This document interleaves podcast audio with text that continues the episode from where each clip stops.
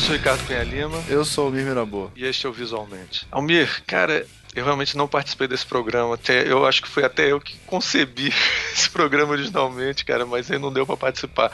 Conta pra gente o que, é que vocês fizeram. Então, o programa dessa semana foi sobre plágio, que é uhum. é tipo, tipo pra gente fechar a trilogia que a gente estava fazendo com com nossos convidados é o Alexandre Cantini, que é professor da PUC, e o Cadu Simões, né, que trabalha com quadrinho independente e é do é, tem um personagem chamado Homem Grilo, né, que é bem conhecido e tal. E, pô, o programa foi super legal. Acho que ficou, a gente conseguiu definir bem essas questões, né, do do que que é plágio, o que que não é, e depois é... Ih, tem que começar de novo, cara. Porque eu esqueci de falar que o Ankara participou. É tão difícil Puta, o Ankara participar.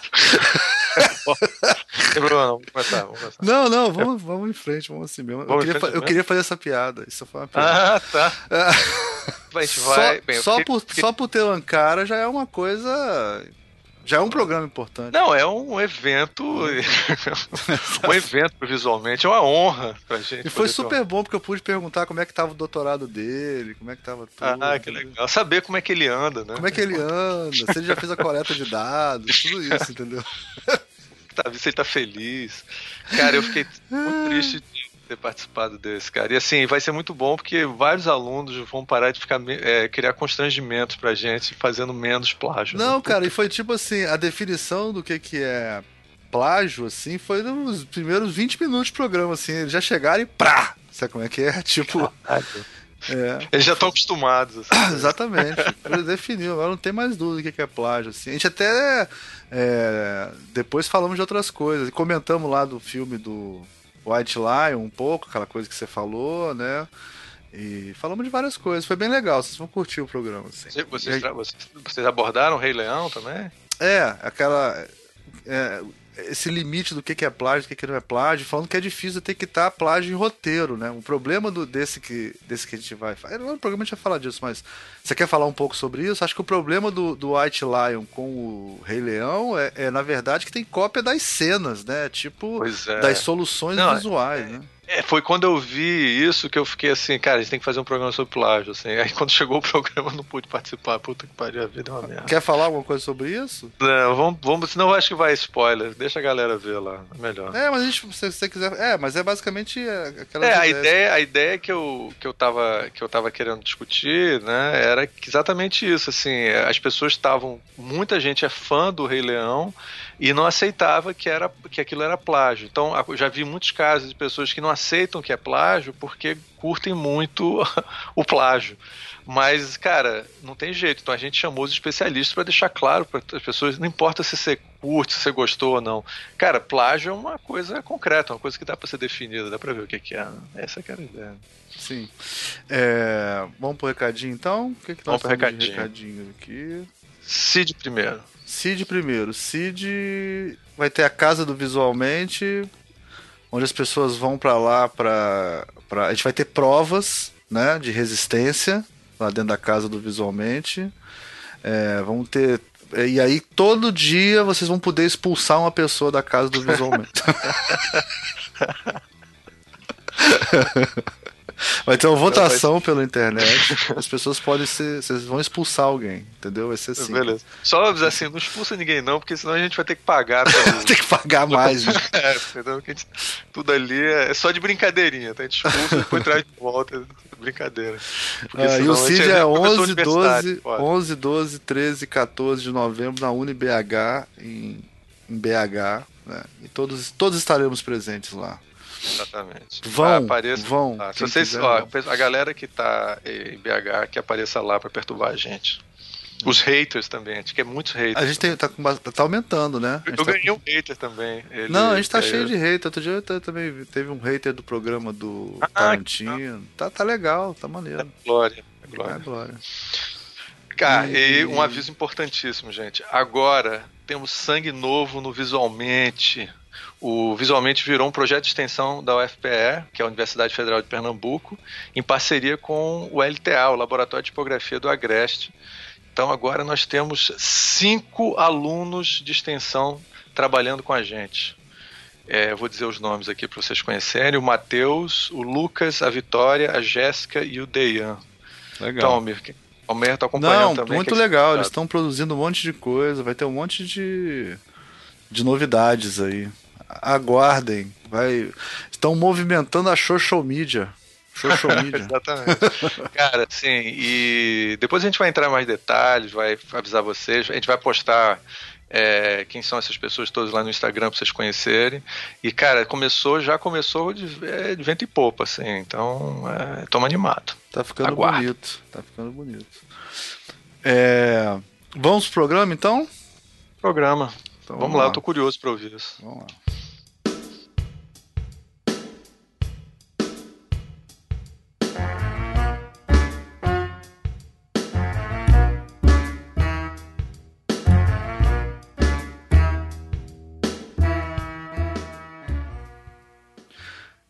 Este é mais um Visualmente, eu sou o Mirabô e hoje a gente veio falar de um tema periclitante, muito discutido e pouco resolvido.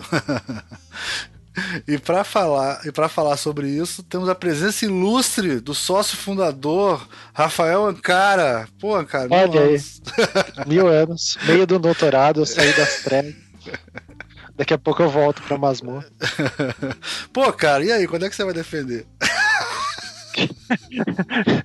Já começaram a me fazer perguntas. Vou voltar. Essa pergunta não se faz. Essa pergunta mais filha Isso... da puta. É, e quais, quais os resultados da sua tese? É, né? como é que você tá? é, e além do, do, do Ankara, temos também o Cantini. Tudo bem, Cantini? Opa, tudo bom? É o, Segue o líder. É o time do. É, pois é, tá chato isso aqui no Rio, cara. Insuportável. Os botafoguenses estão sofrendo. E o Botafoguense só quer chegar nos 45 pontos, tá foda. E, e a lenda Cadu Simões, que a gente sempre chama pra falar de autoria, plágio e essas coisas aqui. E aí, Cadu? Oba, e aí, como vai? Tudo jóia? Tudo jóia. Beleza. O Cadu tá movimentando um monte de coisas aí que eu tô vendo na inter... nas internets, né?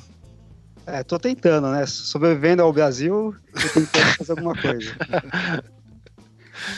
Bom, a gente, eu pensei, a gente estava já. Essa, essa completaria a nossa trilogia, né? De, sobre autoria.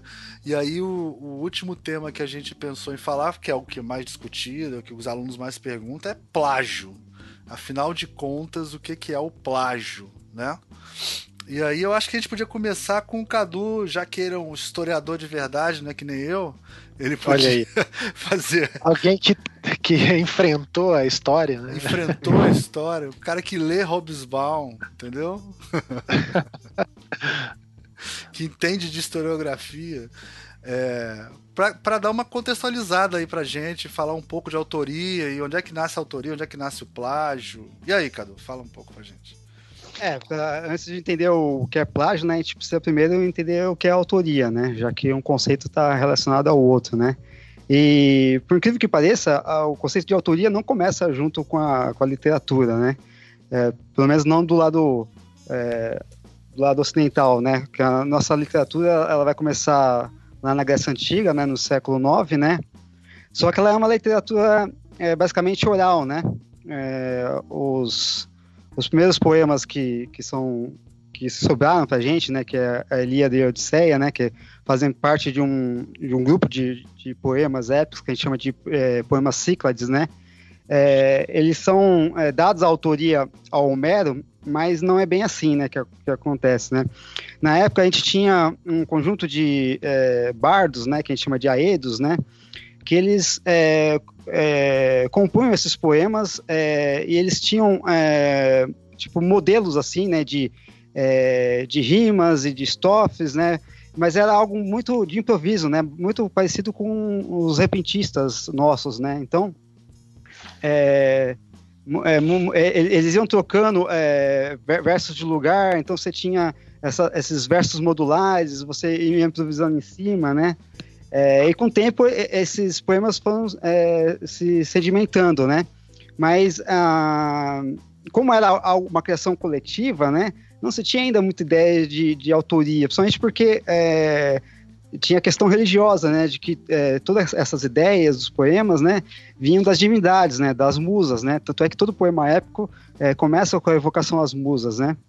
É só é, alguns séculos depois, né, lá pelo século VI, que é quando esses poemas começam a ser, a ser colocados em papéis, né? Ah, os gregos já têm a escrita deles desde o, desde o século IX, né? Mas eles é, vão só utilizar mesmo ela a partir do século VI, né?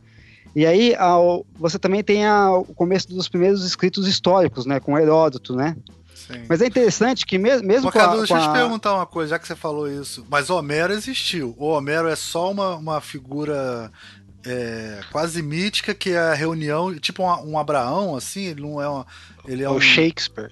É, não, o Shakespeare não, é... existiu, né? Mas o Shakespeare existiu. Eu tô falando assim, é como não, se fosse um. Fala.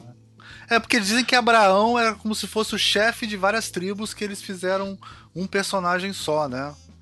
Então, é difícil saber assim, né?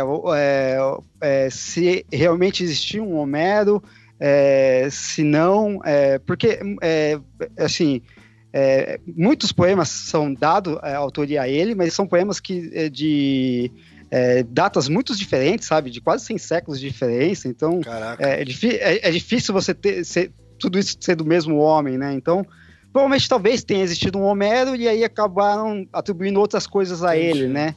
Mas é, a, a questão eu já vi coletiva, pessoas, né? Eu já vi pessoas criticando, dizendo que se você analisar os poemas, tem uma mudança de estilo que mostraria que nem sempre é ele que escreveu. Mas falam isso no é. Shakespeare também, né? Também sim, sim, da, da Ilha da Odisseia é, tem uma diferença bem grande de estilo, assim, né? E, e também é uma diferença de tempo, novamente. De uma para outra são mais ou menos uns 100 anos de diferença, né? Não. né?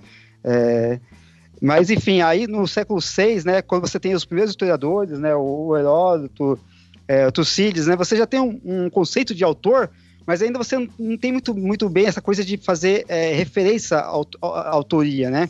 Se você pegar a história do, do Heródoto, né, o tempo todo ele vai falando e ele vai falando que é, é, é ele nunca fala que, quem disse, né? Tipo, é, ele, ah, vai, sim, ele, não, ele, ele, ele, também não faz referência de, de, de rodapé, nem nada disso, entendeu? Essa, porque, porque se tem ainda a ideia de que é, a pessoa que fala, ela tem autoridade, então ela não precisa é, é, mostrar a referência bibliográfica dela, né? É, isso ainda vai levar mais alguns séculos, isso só, vai aparecer no século III, e por causa da, da Biblioteca de Alexandria. E é aí que o plágio começa a ser um problema. E na verdade nem, nem um problema moral, um problema legal, mas é, é, um problema porque eles precisavam catalogar os textos na, na, na biblioteca e você tinha um monte de, de texto que a autoria era, é, não, era verificada, não tinha como verificar. É, então é, começou -se a criar é, esquemas para poder é, é, você analisar se o texto era do autor, né? Muitos autores tinham estilos de, um estilo de escrever próprio, né? É, o, o Tucídides, por exemplo, é, é, muito fácil você reconhecer um, um, texto dele, né? Porque ele escreve num esquema que é, é uma proporção de frases que é quase uma proporção seguindo a, a lei áurea, assim, é um negócio absurdo. Caraca! Então, é, é, cara, o, o texto do Tucídides no grego é uma coisa difícil de, ler por causa de, de, dessa, desse esquema dele. Mas e você mas lê grego, você lê grego, né, né, Cadu? Você estudou é, grego, mas, né? Estudei grego antigo, eu leio mais ou menos, né? É. Cara, eu não, eu, não, eu, não concluí, eu não concluí a graduação, né? Então, e como eu não, eu não tenho a prática diária, eu já, já tô meio enferrujado. Mas é... aí quando você lê, só aí tá outra dúvida também. Quando você lê, você consegue falar as palavras em grego ou você só é só pelo pelo Então, o grego, o grego antigo ele tem um problema, né? A, a gente perdeu a, a sonoridade a dele. É. é. Então a gente tem uma reconstrução do que seria a fonética do grego antigo, porque o grego moderno, a fonética é completamente diferente, assim, entendeu? É, e o grego ele tem vários dialetos, né? Então o grego jônico, que era o grego que foi escrito uh, os poemas épicos, é um dialético. O grego ático, que era o grego falado é, na, na, em Atenas do século V, né? O século é, que é o século de Sócrates, Platão e Aristóteles, é é um outro é um outro grego. E aí você tem o grego da, da Biblioteca Alexandria, que já é um grego que, na verdade, nem é mais um grego da Grécia continental, né? É um grego Sim, que se expande por causa é. do Alexandre, né? Alexandria estava no norte da África, né, no Egito, né? Então já é um grego que chama de koiné, né, que é o grego comum, que é um grego que misturou outras línguas e virou meio que um grego, é, uma língua mais ou menos como, como o inglês hoje em dia, o, o, grego virou nessa época, né? Então, então você, não ouve, vários... você não ouve o som da, da palavra na cabeça, você vê o símbolo e imagina como seria, né? Entendi. É, como, como seria a pronúncia mais ou menos, né? Tem essa reconstrução, né? É que os os gramáticos tal fazem, né? E seria uma, uma, reconstrução aproximada, mas certeza, certeza de como seria, gente, isso nunca a gente vai ter. Nunca vai ter. Né? Cara, deve ser muito estranho falar uma língua que você não sabe como é que pronuncia, né, cara? É uma língua morta. É uma língua morta, né? Pô, deve ser foda. É, o, a, a, nossa vantagem é que, como a, o português é uma língua latina e deriva também muita coisa do grego, então dá para fazer essa, essa aproximação. Mas o grego, ele tem a, algumas coisas que é, no português não tem mais, né? Por exemplo, ele tem divisão de, de vogais breves e longas, né? É, ele, ele tem consoantes fracas e fortes, né? Então, por exemplo, é, o, o, ele tem o teta e o tal, né? O teta seria o T fraco, que não tem no português, mas tem no inglês, por exemplo, é o T do, de T, né? Aquele T fraco, né? E o, o, o, tal é nosso T mesmo, que é o nosso T de tatu, é o T forte, né? Mas é, foneticamente é difícil para a gente diferenciar esses, essas coisas, né? Porque não tem na nossa língua. É, que viagem. Mas desculpa, te interrompi, mas é só para porque eu acho fascinante o que você, você conseguir ler grego, assim, acho isso muito foda. E, então, mas a, aí é, vira uma questão plágio, vira uma questão puramente para só, questão... só aproveitar, deixa ah, aproveitar só que já te interromperam. É, se você quiser treinar grego antigo no dia a dia, você pode instalar o Ubuntu em grego antigo. Boa. Vou é uma das línguas que está disponível tá, para instalação. Cara, que foda. Agora não me, não, não me pergunte qual dialeto, de qual época. mas... É, em geral, quando a gente vai estudar, o que a gente aprende é o ático, né? É, porque a gente vai estudar a maioria dos textos clássicos, né? É, tá escrito em ático, né? Os textos do Platão estão em ático, do Aristóteles e por aí vai, né? E, mas assim, o plágio, como a gente conhece hoje, mesmo a autoria, ela, só, ela é uma questão muito recente, né? Ela vai começar a ser é, tratada a partir da criação do, da, das leis de direito autoral, né, do século XVIII e XIX, né, e a partir daí vai virar um problema, é, digamos assim, acadêmico, né, porque até então é uma coisa meio, tipo assim, freestyle, né, é, não, não, tinha muita, não tinha muito como, como você é, ter uma, um controle muito grande, né, porque, afinal de contas, os textos eram copiados manualmente, né, até até muito recentemente, né? Mesmo com a criação da, da, da prensa ainda era um sim, problema, sim, né? Sim, sim. É. Não, é... isso, a, isso foi uma coisa que mudou com a, com a, invenção da prensa, foi que padronizou mais os textos, porque ainda tinha isso, né? Quer dizer, cada pessoa que escrevia, às vezes ele fazia notas, né? Fazia... E, e aí ia mudando o texto, né, cara? Os, os manuscritos, né? Tem isso também. Realmente. É, sim, a, e, é engraçado, na Biblioteca de Alexandria, eles, eles faziam é, uma pirataria é, que, que, era uma pirataria legal, digamos assim, né? Todo, todo é, navio que chegasse em Alexandria com algum manuscrito, né?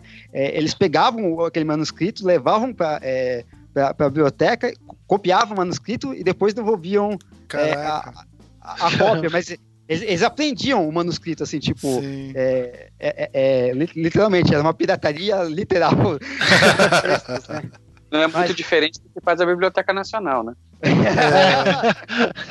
Se você for pensar bem, todo livro publicado no Brasil tem que dar uma cópia, pelo menos, para a Biblioteca Sim, Nacional. Biblioteca Nacional. É. Eles não estão exigindo mais, mas eles durante muitos anos eles exigiram, né? Agora não precisa mais, eles estão é só as páginas. É... Vamos combinar, né? É, eles, é, pois é, é ruim, né? Eles estão pedindo só as pré-textuais agora. Estão pedindo mais. Alguns livros eles pedem, né? Tipo, os que eu registrei que eram caídos, eles não, não pediram, né? Caídos. não queremos essa coisa. Então, mas ele, ele, eles pedem agora só a, a, o digital, né? A é... Antigamente era físico, né? Você tinha que mandar por correio. Mandar é, é, era mais complicado. É vocês estão aí no Rio, daí é mais, é mais fácil, né? Tipo. A gente passa lá e deixa. É, aqui você tem que mandar um Sedex, uma caixa de 20 quilos, um negócio. Bem, mas esse foi o breve panorama histórico, né? Pra gente entender que a autoria nem sempre foi um conceito familiar e nem sempre foi a mesma coisa, né? É, o McLuhan, ele tem uma, uma frase dele famosa que, que, a, que uma das coisas mais importantes da imprensa, né? naquele livro A Galáxia do Tempo, eu vou parafrasear que eu não me lembro da frase exata, mas ele fala que o conceito de autoria moderno, como a gente conhece, foi criado a partir da prensa, né? Essa necessidade de da gente ter essa, esse controle maior foi a prensa que. É, mas olha só. Mas olha só, tá, é, mas ele não está falando isso da nossa autoria. Sim. Está falando isso do copyright. Tá, né? Então, é o conceito que ele está usando é outro. Sim, sim, sim. É, não é a autoria conforme a gente entende a autoria aqui no Brasil, é. né? Que é um Que, é, que a lei é diferente. É, Sim. que foi o que a gente discutiu no, no outro podcast, né? Tem, a, tem, esses dois conceitos, né? O de copyright inglês e o, e o, o, direito autoral francês, né? Isso. Ah, então relembra aí para o, o Cantinho, dá uma relembrada para quem não ouviu. É, Resumida. Eu, um resumo, né? É, é o, o, interessante, só então deixa eu puxar o gancho, tá. né? Do, do, finalzinho do que vocês falaram, nessa, dessa evolução do conceito, né? Que a evolução do conceito, ela vem a reboque da evolução é, econômica, né? Da, da, da, exploração da obra, né? Então, o copyright ele surge como uma forma de proteger o direito de exclusiva do editor, para que o editor não tenha perca, perda é, de, por concorrência desleal de alguém que também publique um livro igual. Né? Então, o, então, o copyright ele vai nascer assim, como uma forma de proteger é, o editor. Né? A, mesmo a primeira lei, né, que é o Estatuto da Rainha Ana, que é, é considerado assim o, o primeiro verdadeiro arcabouço legal de direito autoral, ele não é autoral, ele não é assim, não é voltado para o autor. Ele acaba meio que de forma transversa protegendo o autor, mas ele não é dedicado ao autor, né? Ele não é focado na figura do autor. Isso vai acontecendo só no século XIX. Uhum. Quando isso começa, começa a ter esse shift né, de, de, entendimento e você começa a focar no direito do próprio autor, né, do reconhecimento do autor, quer dizer, do reconhecimento da obra como uma extensão da personalidade do autor. Agora é curioso que, assim, o reconhecimento da autoria do, sob o ponto de vista social, ele sempre teve, né? E assim, inclusive, do, sob o ponto de vista de um certo respeito à autoria, mas sob uma perspectiva social, sem ter ainda uma lei específica que tratasse daquilo, né? Então não tinha lei autoral em Roma, mas a, o plágio ele era tratado como roubo, né? Como um furto, enfim, como se tivesse roubado uma, uma coisa. E é curioso, inclusive, que em Roma é, o autor, bom, vamos dizer que você, vamos lá, pensando em ilustração, né? A galera aqui é ilustradora. Então vamos pensar que você é chamado para fazer uma ilustração na parede, né? No muro, uhum. né? Vamos lá, fazer um gráfico no muro. O autor é o dono do muro. O autor não é o pintor. Hã? Em ah, Roma. Que interessante. Não é? Muito louco isso. Muito louco. Então, assim, a percepção ela vai mudar ao longo do tempo de acordo com a sociedade, né? Quer dizer, uh, o direito, o direito ele é uma ficção, né? O direito não é, um, é natural, né? Não, Sim. Ele não nasce espontâneo, é a sociedade que cria o direito, né? É, então, uh, é engraçado que eu estava, tô lembrando disso porque eu estou ajudando um garoto, um aluno a escrever um artigo e e ele tá assim o ponto dele é um, é um artigo em propriedade intelectual né e o ponto dele é justamente isso. E eu e assim eu, eu pergunto para ele, pô, mas por que isso, cara? Por que isso acontece? Não, é espontâneo, entendeu? O efeito não é espontâneo, alguém criou esse efeito. O direito não é natural, não, dá na árvore, né? É a sociedade Sim. que cria. E, obviamente, o direito ele vai evoluindo à medida que a sociedade vai evoluindo também, né? Então, a, o, o, o, copyright que ele nasce, né, o primeiro, esse primeiro estatuto, né, o estatuto da, da rainha Ana, né, que estatui o, o, institui o, o, copyright propriamente dito no século XVIII, 1700 e pouquinho, século XVIII. Ah, e no século XIX é que vai surgir, vão surgir as leis de direito autoral mesmo, né? E elas já com caráter internacional, e a gente tem hoje, então, no Brasil, né, a gente tem nossa matriz francesa, né, nossa matriz latina, uh, o direito do autor. Né? Então, aqui a gente entende que a obra ela é uma extensão da personalidade do autor e o autor é que determina como ele vai é, disponibilizar essa obra de modo a que ele seja justamente é, remunerado por essa obra, né? porque o desejo do artista, é, né, do autor, né, do originador da, da, obra intelectual e artística, é viver da sua obra. Né? Esse é o desejo. No Brasil a gente não vive de quase nada mais, mas a ideia é que a gente viva da obra.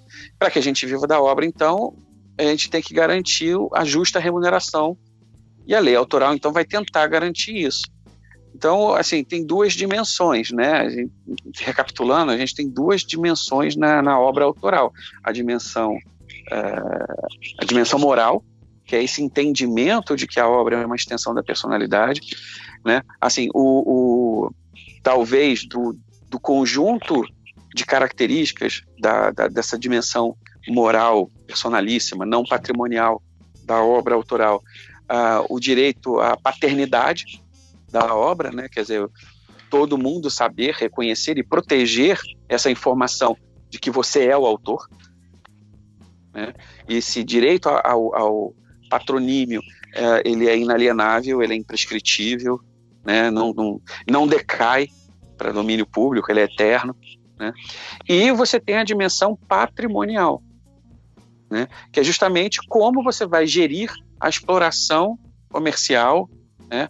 Patrimonial da sua obra. E aí você pode ceder, você pode. É... Não acredito que, que me deu branco agora. Licenciar. Opa, veio rápido. Você pode ceder, você pode licenciar, né? Você pode licenciar para uma coisa e não para outra, e por aí vai, né? Você pode licenciar uhum. para o seu livro, para uma, edi uma edição digital, você pode licenciar para uma edição impressa, você pode licenciar para uma adaptação em quadrinhos, você pode licenciar para o cinema, para a TV, para o teatro, enfim. E aí vai, né? Então, mas cada uma é restritiva e é expressa, né? O fato de você ter cedido para uma coisa não, quer, não implica que, no entendimento de que você cedeu para outra. Se você cedeu para uma editora a, a, publicação impressa, não quer dizer que você cedeu também para a venda do, do, do, do e-book.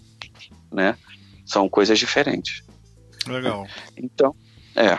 E o, o, o assunto, né, que é o plágio, né, a gente tem que, quer dizer, a gente tem que diferenciar o plágio da contrafação, né? O plágio é a, a, a cópia, né, a publicação, ou, enfim, a utilização da obra alheia como se sua fosse. Sim. A contrafação é a cópia não autorizada. É, né? é como se é fosse é uma, uma, Você pegar uma pintura é. e falsificar uma pintura, né? Sei lá. Não, não, não, não. A contrafação, por exemplo, é você xerocar um livro e vender esse livro xerocado. Ah, é você xerocar em vez de comprar. Isso é, é a contrafação. Não está se passando pelo autor. Você não está se passando pelo autor. Você está você tá atacando a esfera patrimonial. O, na, na, na, na no plágio, você está atacando a esfera moral. É lógico né, que o fato de você atacar a esfera moral pode eventualmente descambar em prejuízo na esfera patrimonial também, né? Você, tá, você, você atribui para si a autoria de, um de uma determinada coisa e licencia aquela coisa como se fosse sua, por exemplo, né? Ou você pega uma música e começa a cantar essa música e fazer dinheiro em show com essa música, só que essa música não é sua. Né? Você está plagiando e está ganhando dinheiro com isso. Mas o plágio, ele é você, você é, tomar para si algo que é de outro, né? Você dizer que é seu, que a, que a autoria é sua, e o, a contrafação é você, enfim, fazer é, Isso é interessante. Então, é, é, porque eu sempre faço. Exatamente o exemplo que eu dou para os alunos. Tipo, eles pegam um trecho, sei lá, e não colocam entre aspas, não citam e tal. Quem está lendo aquilo entende que quem escreveu foram eles, que não é uma citação né? Isso é um é, plágio. Isso é um plágio. Isso é, exatamente, que você tem uma citação. Isso é o plágio clássico, né? Quer dizer, isso. é quando você é induzido a entender que aquilo não foi feito, que aquilo foi feito por ele. Agora, isso. e quando se usa uma foto sem dar o crédito? Mesma coisa, né? Você, você, ele não tá falando que é dele, mas por estar ali, você entende que é dele, né? É uma coisa. Não assim. necessariamente, vai depender do caso, hum. né? Depende do caso. Você pensa na, na internet, por exemplo, numa, numa publicação né? É, uma foto tirada do alto do Everest, né? Pô, qualquer pessoa, se eu publicar uma foto como essa, ninguém vai supor que eu fotografei. Ninguém Sim. que me conheça vai supor que eu fotografei. Sim. Porque todo mundo que me conhece sabe que eu nunca fui no Nepal. Então, né, e muito menos sou, sou, sou alpinista. E menos ainda alpinista do Everest. Então, Entendi. assim, não tem como o sujeito supor que aquilo ali fui eu que fotografei. Você só não, não, colocou o crédito do autor, só isso. Só não coloquei o crédito. Aí, é, aí é uma contrafação. Entendi. Bom aí exemplo. eu tô distribuindo é. a foto do outro. Entendi. É, entendi. E aí a gente vai assim, bom, como é que se combate? Aí tem aquela. Agora, o, o plágio, né? É, porque assim tem várias form formas diferentes, né? Você pode pegar, copiar o trecho inteiro.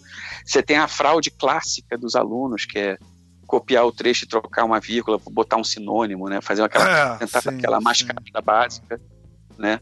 É, isso não, isso não desnatura a, o autor original, né? O fato de o, e, e, tem assim o, o, o, o eu, eu, não, eu, não, me lembro o termo específico, mas assim, é quando você uh, usa o conteúdo do sujeito. Você não está tentando fazer uma é como se fosse como você fez há pouco, né? Vou fazer uma, uma vou parafrasear porque eu não lembro exatamente as palavras. Sim, sim. Né? Uhum. Só que você crédito. Sim. Agora, se eu estou escrevendo alguma coisa e eu estou me remetendo a um, a um autor, a um conceito de um autor, mas eu estou escrevendo com as minhas palavras e sim. dialogando com esse autor, né? Até introduzindo alguma coisa minha ali, ainda assim eu tenho que fazer a citação no final sim. do parágrafo seguindo a norma da BNT. Cara, você não quer dar uma ligada pro Witzel e explicar isso pra ele, não, cara? eu tava esperando esse tempo todo pra fazer essa piada, cara. Eu gravei esse podcast pra fazer essa piada. Só pra isso. e, e, e, é interessante, né? O, o, o Witzel, ele se comporta como o autor do século III a.C., né? Em que não havia realmente a necessidade de você fazer referência bibliográfica, porque entendia-se que o autor tinha autoridade, né? Não é o conceito moderno que a gente tem. É, mas ele tá no século III em muitos aspectos, né, cara?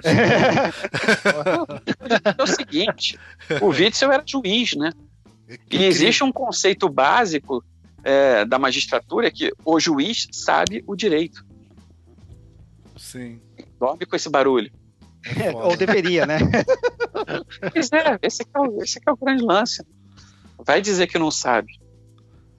É foda, né, cara? É foda. É foda.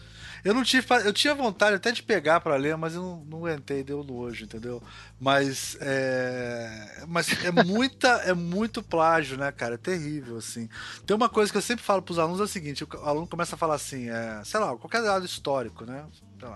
Em 1973 existiam tantos é, assassinatos no Brasil e tal.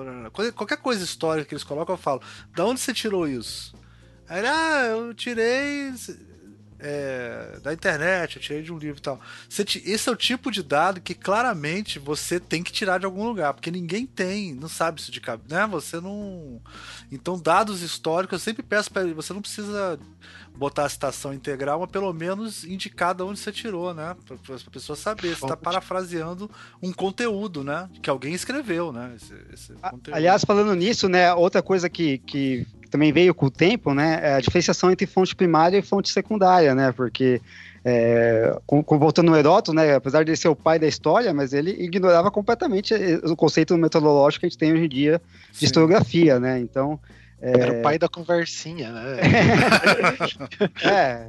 Ah, então, quer dizer, ah, isso só veio, só veio surgir mesmo no século XIX, né? Quer dizer, é, quando, quando todas as ciências humanas aí, né? A, a, história, a sociologia vai se fixar mesmo como ciência, né? Então vai ter o rigor é, do método científico, né? Porque antes disso mesmo é, era, não, tinha, não tinha esse rigor todo.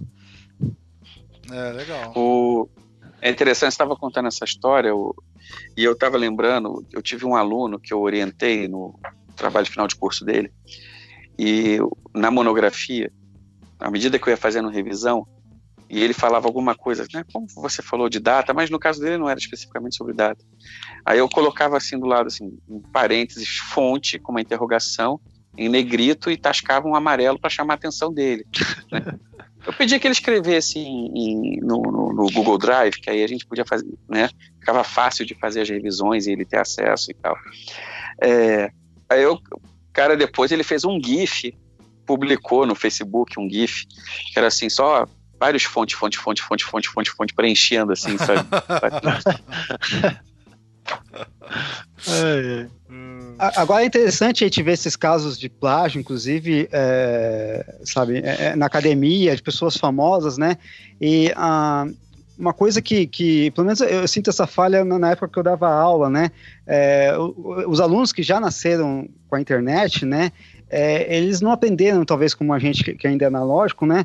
A, a saber diferenciar, né? É, porque como a gente ainda tinha, quando fazia trabalho de escola assim mesmo, ainda tinha que copiar muitas vezes a mão tal, né? É, é, além do, de, do plágio ser um ato muito mais difícil de ser feito, né? Hoje em dia você copia e cola direto da Wikipedia, né? Nem se dá o trabalho de ir muito Sim. além.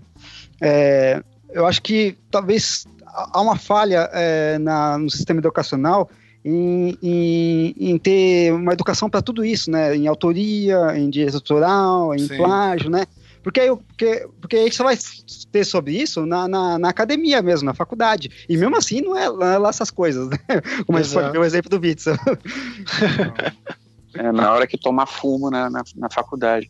Mas, o, o, mas isso é uma, uma grande preocupação, porque em termos, assim, não, não apenas em termos de, de, de plágio, mas também contrafação, porque uh, o advento da internet e do, dos arquivos, né, dos formatos digitais, antes, quando a gente fazia uma cópia, por exemplo, de fita cassete, né, que você copiava de um disco, mesmo que já na época do CD ou ainda na época do vinil, e você copiava para uma fita cassete, você tinha uma perda de qualidade, né, dessa da própria da própria do ato mecânico, né, que era necessário tanto para ler a, né, a, a, agulha passando pelo pela fenda pela do disco fenda. e também a, o atrito da fita com a cabeça de gravação, tudo isso gerava um certo ruído e você tinha uma perda de qualidade cada vez Sim. que você fazia uma cópia. É, você tinha deterioração, deterioração, você tinha deterioração da informação. Exatamente. É, havia uma diferença maior né, entre o original e a cópia que não existe Exato. mais hoje em dia. Né? O digital não. O digital você tem a cópia plena,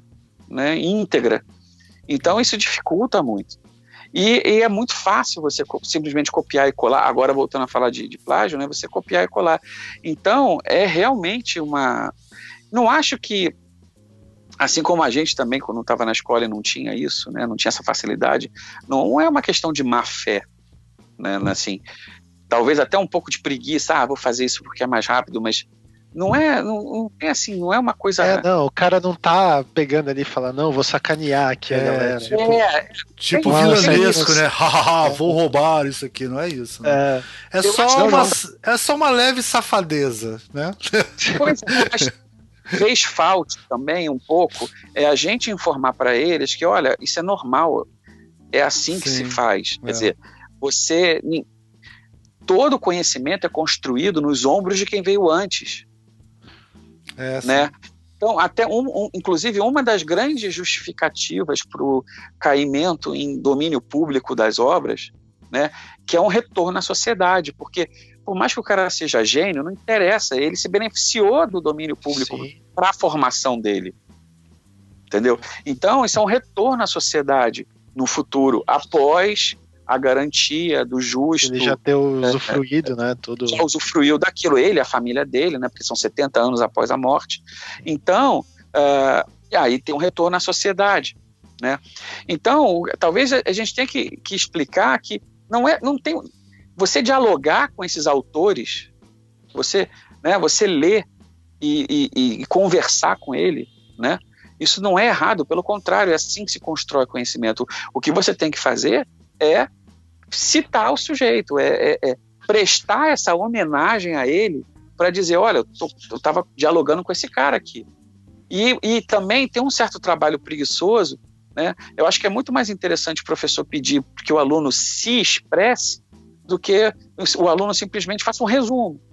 Sim. Então, se a, se, se a, proposta do trabalho for, for, formulada de uma forma inteligente, o sujeito, né, o aluno, ele vai ter que ler para se calcar em alguma coisa, mas você está pedindo que ele fale, que ele interprete. Aí não tem jeito, o cara não vai poder é. simplesmente copiar e colar, vai ter que ser algo que vai sair dele, conversando com a, com a fonte, e aí citando a fonte. Então acho que falta a gente instruir, né? Olha só, você não tem que esconder que você pegou de alguém. Você tem que dizer que, de quem você pegou e você tem que fazer essa coisa que você pegou de forma inteligente, porque eu não quero, porque eu, eu não quero que você pegue um pedaço do texto do cara e coloque aqui e pronto. Isso para mim não serve de nada, eu prefiro ler no, no original. Eu quero que, vo, que você me diga o que você achou do que você leu. Sim. Como é que isso te impactou? que, que você sentiu quando você leu aquilo? Sim. Eu também tenho isso. Quando ele cita, eu falo: o que que você vai comentar dessa citação? Eu sempre também peço isso. Tem que ter, ele tem que ter algum. Eh, às vezes, inclusive, o aluno às vezes coloca, sei lá, definir o que, é marca. Ele coloca quatro citações, assim, né? Uma embaixo da outra, assim, para definir o que, é, que é, é marca. É que fica, vira uma coisa meio um glossário, assim, e eles ficam muito na questão da, ah, eu tô recorrendo à autoridade aqui, ó. Esse cara disse isso. É, mas às vezes ele tá, nem leu não reflete. aquilo. Ele é. nem, nem né, não, não refletiu sobre aquilo, né? É terrível, cara. Mas eu acho que é muito do que eu. Vocês não sei qual de vocês comentou isso antes. Pra, no, tô preocupado em dar referência, tá vendo? Né? É... Mas essa coisa de realmente isso deveria. Cara, no primeiro grau, no segundo grau, já deveria citar isso, cara. É. Isso de deixar para é. faculdade, para aula de metodologia, de pesquisa, é.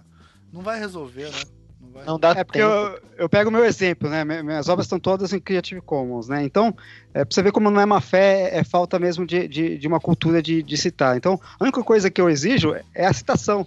E mesmo assim, às vezes o cara não dá, entendeu?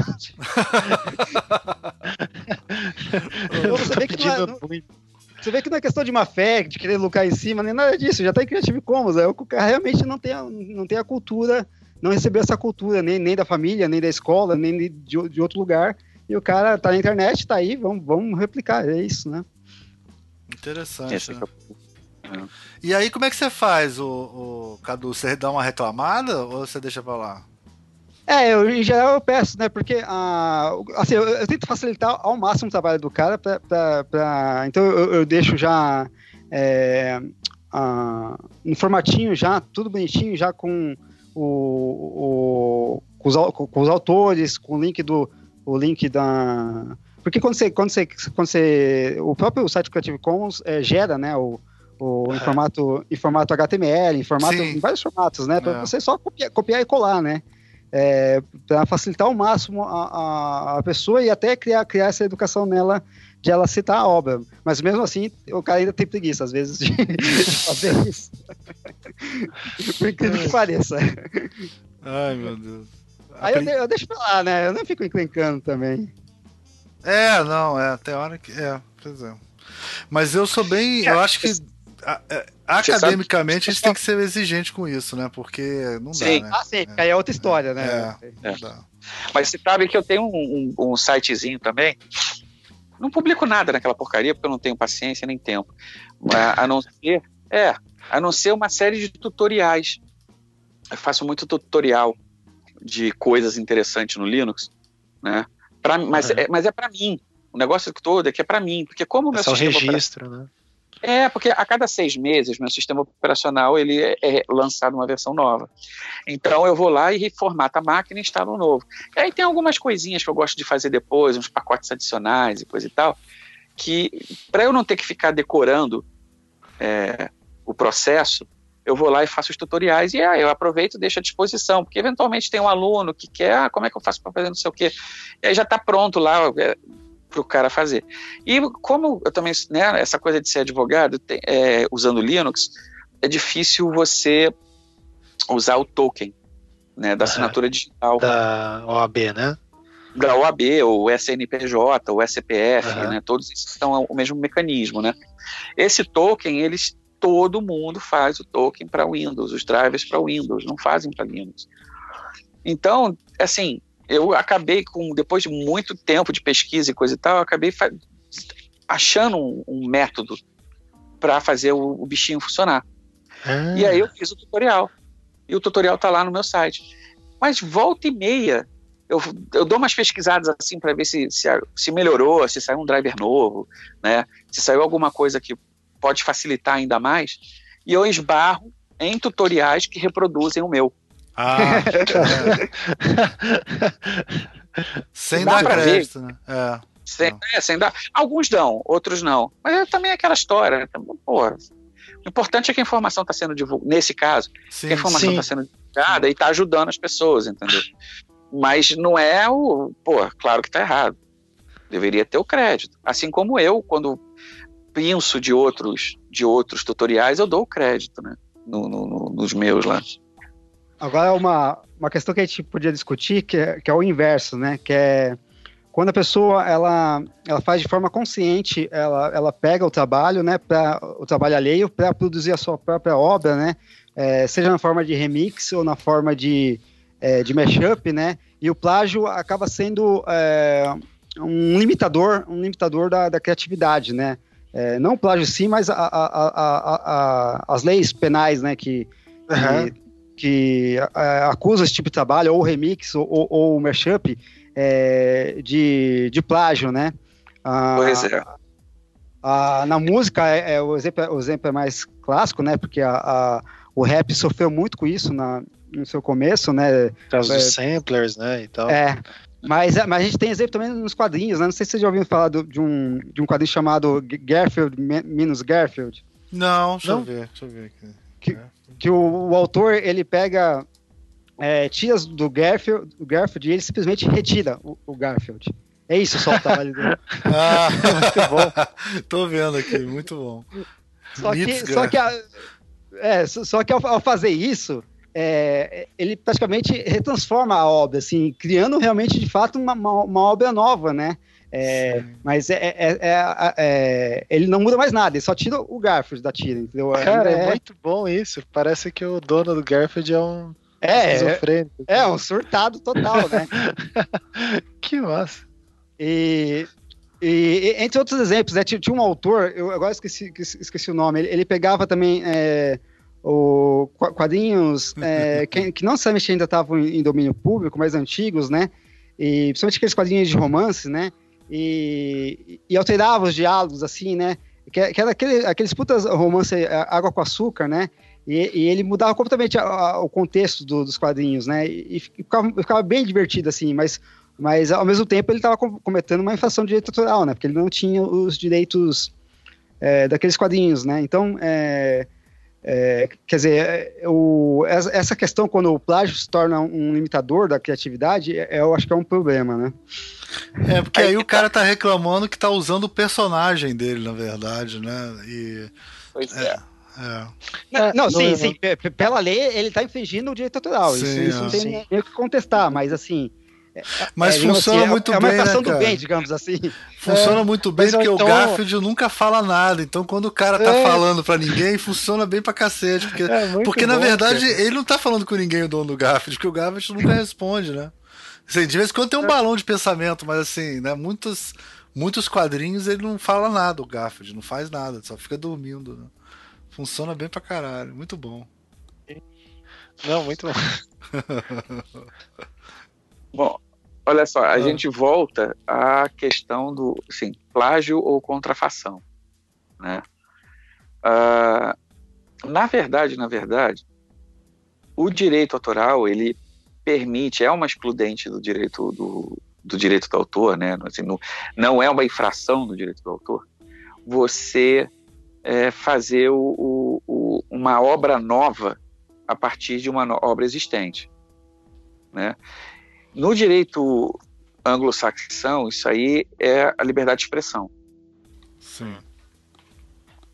O, pro, o nosso problema é que, é que, bom, que liberdade de expressão a gente também tem e é um, é um direito constitucional.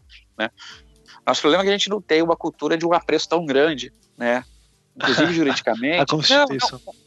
Não, não, não, não, não, a Constituição garante, mas a gente não tem essa coisa de ir para o lado da liberdade de expressão para como uma defesa, né? Uhum. Mas de fato é uma liberdade de expressão, expressão no caso artística, né? E, e, e o direito do autor ele prevê isso, ele prevê que a possibilidade do sampling, tá? Agora, é, repara que aí a gente está diante talvez a gente possa estar diante de um conflito entre dois direitos. Né? Então vamos pensar o seguinte: o autor do Garfield, por um lado, ele, enquanto autor, ele tem o direito é, de impedir que as pessoas maculem a obra artística dele. Né? É, assim como você tem os crimes contra a honra, né, injúria, calúnia, difamação. Né? Uh, então você tem como se insurgir contra alguém que suja o seu nome, o seu bom nome, né? Por falando mal de você, seja falando que você cometeu um crime, seja falando que você cometeu um ato que, apesar de não ser criminoso, é, atenta contra os bons costumes e tal, né? E ou, de, ou te xingando, né? Te, te ofendendo. Uh, isso também tem no direito do autor, porque se a obra é uma extensão da sua personalidade, né? Atacar a sua obra é atacar você, é atacar a sua personalidade. Então você tem o direito de mandar recolher, de, né, tem direito, é, inclusive a, a, o tipo de indenização uh, para caso, um caso como esse é dano moral, hum. né? O que é curioso, por quê? Porque dano moral é típico da ofensa moral, né? Da ofensa não patrimonial. Então está ofendendo a sua imagem. Então, por um lado, o autor ele tem o direito de olhar aquilo e falar não, ele está ofendendo a minha obra. Quero fazer cessar, né? Ah, por outro lado, o outro autor vai falar não, mas espera aí, eu tô, na verdade, eu criei uma coisa completamente diferente. Né? Não é plágio. Por que, que não é plágio? Porque ele não está dizendo que ele é o autor. Entendi. Né? Ninguém, você nunca. Lembra de um. Esqueci o nome dele. Tinha um cara que fazia. Ele vivia disso. O nome dele era um nome meio russo. É uma sonoridade russa. Ah, ele é o. Eu sei, daqui a pouco eu falo. Peraí, fala aí. É, músicas da Madonna, do Michael, sim, Michael Jackson sim. e tal, da, da, dos anos 80. Né? Ele pegava aquilo e mudava a letra. Então, Like a Virgin, da Madonna, virou Like a Surgeon. Sim. Né? É, Let Your Heart Beat for the, for the Very Last Time né? Então ele brincava com as letras, mudava tudo. Ele, o, o, Yankovic, o Yankovic. Yankovic, isso. É, o, o, o, o, o Beat It, do Michael Jackson, virou Eat It, né? É. E, e, ele brincava com isso. Agora, em algum momento, ele, sabe, ele não tá. Você nunca vai confundir Madonna com ele, ou Michael Jackson com ele, entendeu? Ele não tá plagiando. Ele está sampleando, ele está criando uma coisa nova. Parodiando, Agora, né? parodiando. Ele está parodiando, ele está ele tá brincando, ele está criando uma coisa nova.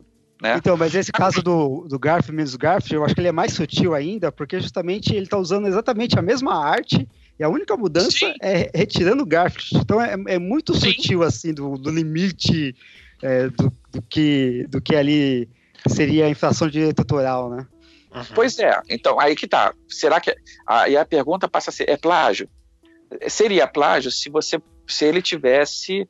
É, dizendo que é se dele. passar pelo autor. Não, isso aqui é meu. Né? Quer dizer, dizendo. É claro que é dele, né? Ele criou uma, uma obra nova. Essa obra nova é dele. Mas só que ele não está dizendo que aquilo é Garfield. Ele está dizendo que aquilo é non-Garfield, sei lá, como é que é? é, é verdade. é. Menos né? Garfield. Menos Garfield. Menos Garfield, né? Menos Garfield. Ele está dizendo que aquilo é menos Garfield, é outra coisa. Né? Então é um sampling. Agora, isso não tira o fato de ser um sampling, liberdade de expressão, pelo ponto de vista americano, pelo ponto de vista brasileiro, pelo fato de, por ser um sampling, dele criar uma coisa nova que descaracteriza a original, ele ter o direito a fazer isso, né? ele não está infringindo a lei autoral. Por outro lado, o autor da obra original, ele pode se sentir ferido por aquilo. Ah, não, o cara pegou e sacaneou a minha obra. Entendeu? É, sei lá, é, pega um, Enfim, qualquer tipo de sampling, né? Você pode. É, o Michael Jackson podia se sentir ofendido, porque o cara pegou o Beat que é uma música maneira, transformou no It, que é uma palhaçada. Não, eu não gosto disso. E aí ele promove uma ação de danos morais pedindo que aquela música pare de ser veiculada, seja tirada das rádios. Aí, enfim, o que, que o juiz vai decidir? Não sei. Aí é caso concreto, você tem que analisar o caso concreto e ver se aquilo. O que, que vai valer mais? É o direito de livre expressão?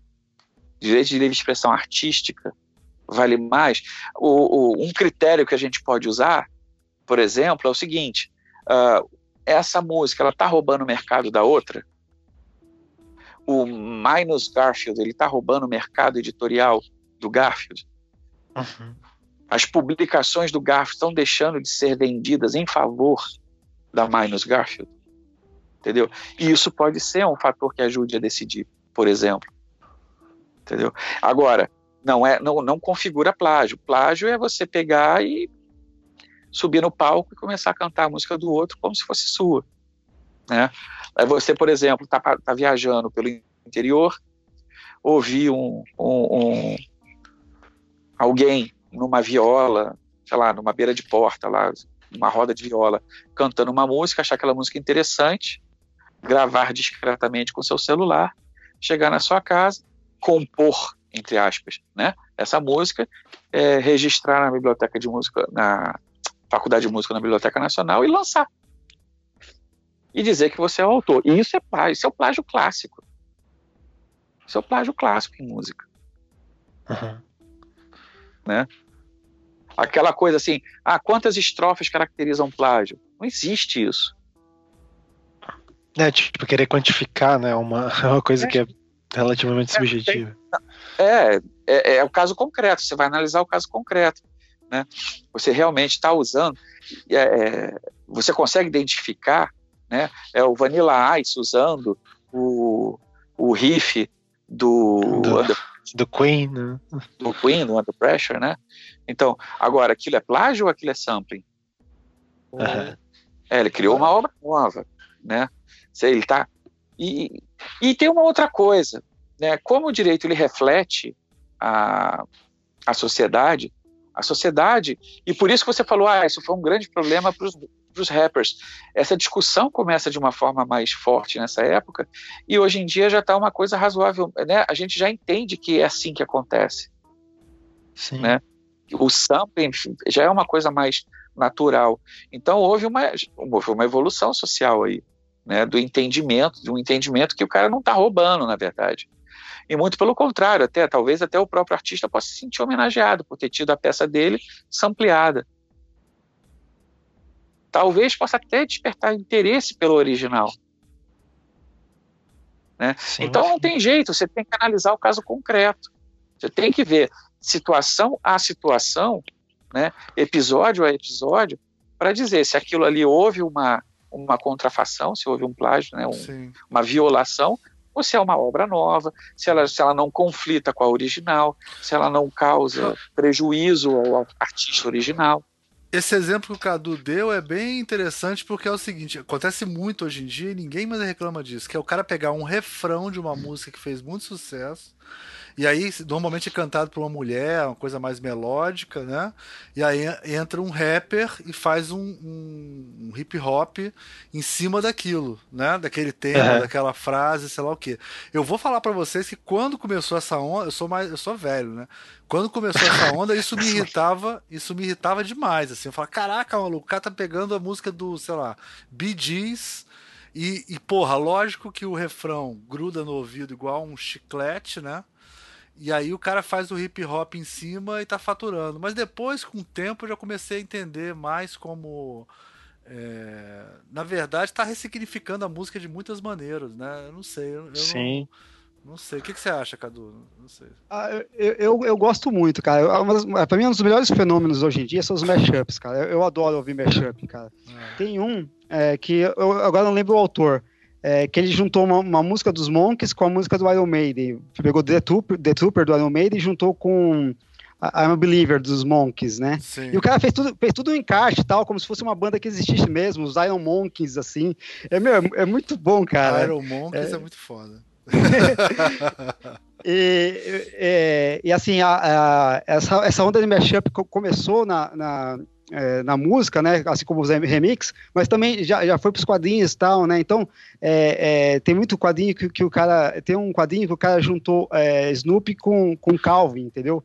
Eu, eu acho fenomenal esses, esses mashups, assim, mas, novamente, estão, estão no limite do limite do, é, da, da, das nossas leis de, de, mas... de direito autoral, né? De direito autoral. Depois de um Porque, tempo... assim, é, é, é, é, ele, ele tá usando exatamente a arte do cara, entendeu? Ele não, tá, ele não tá redesenhando, ele não tá, entendeu? Então, é, é, por isso que eu digo que tá, tá, bem no limite ali do que seria a confusão com a, com a obra original e uma obra é, nova, né? Origi é. Vocês já ouviram Steven Seagulls? Sim, é muito bom. eu gosto pra caramba dessas bandas. É, muito maneiro. né? Que é aquele bem redneck americano, só que cantando só metal. É. Os caras pegam met... usando o bigorna, usando... Banjo, né?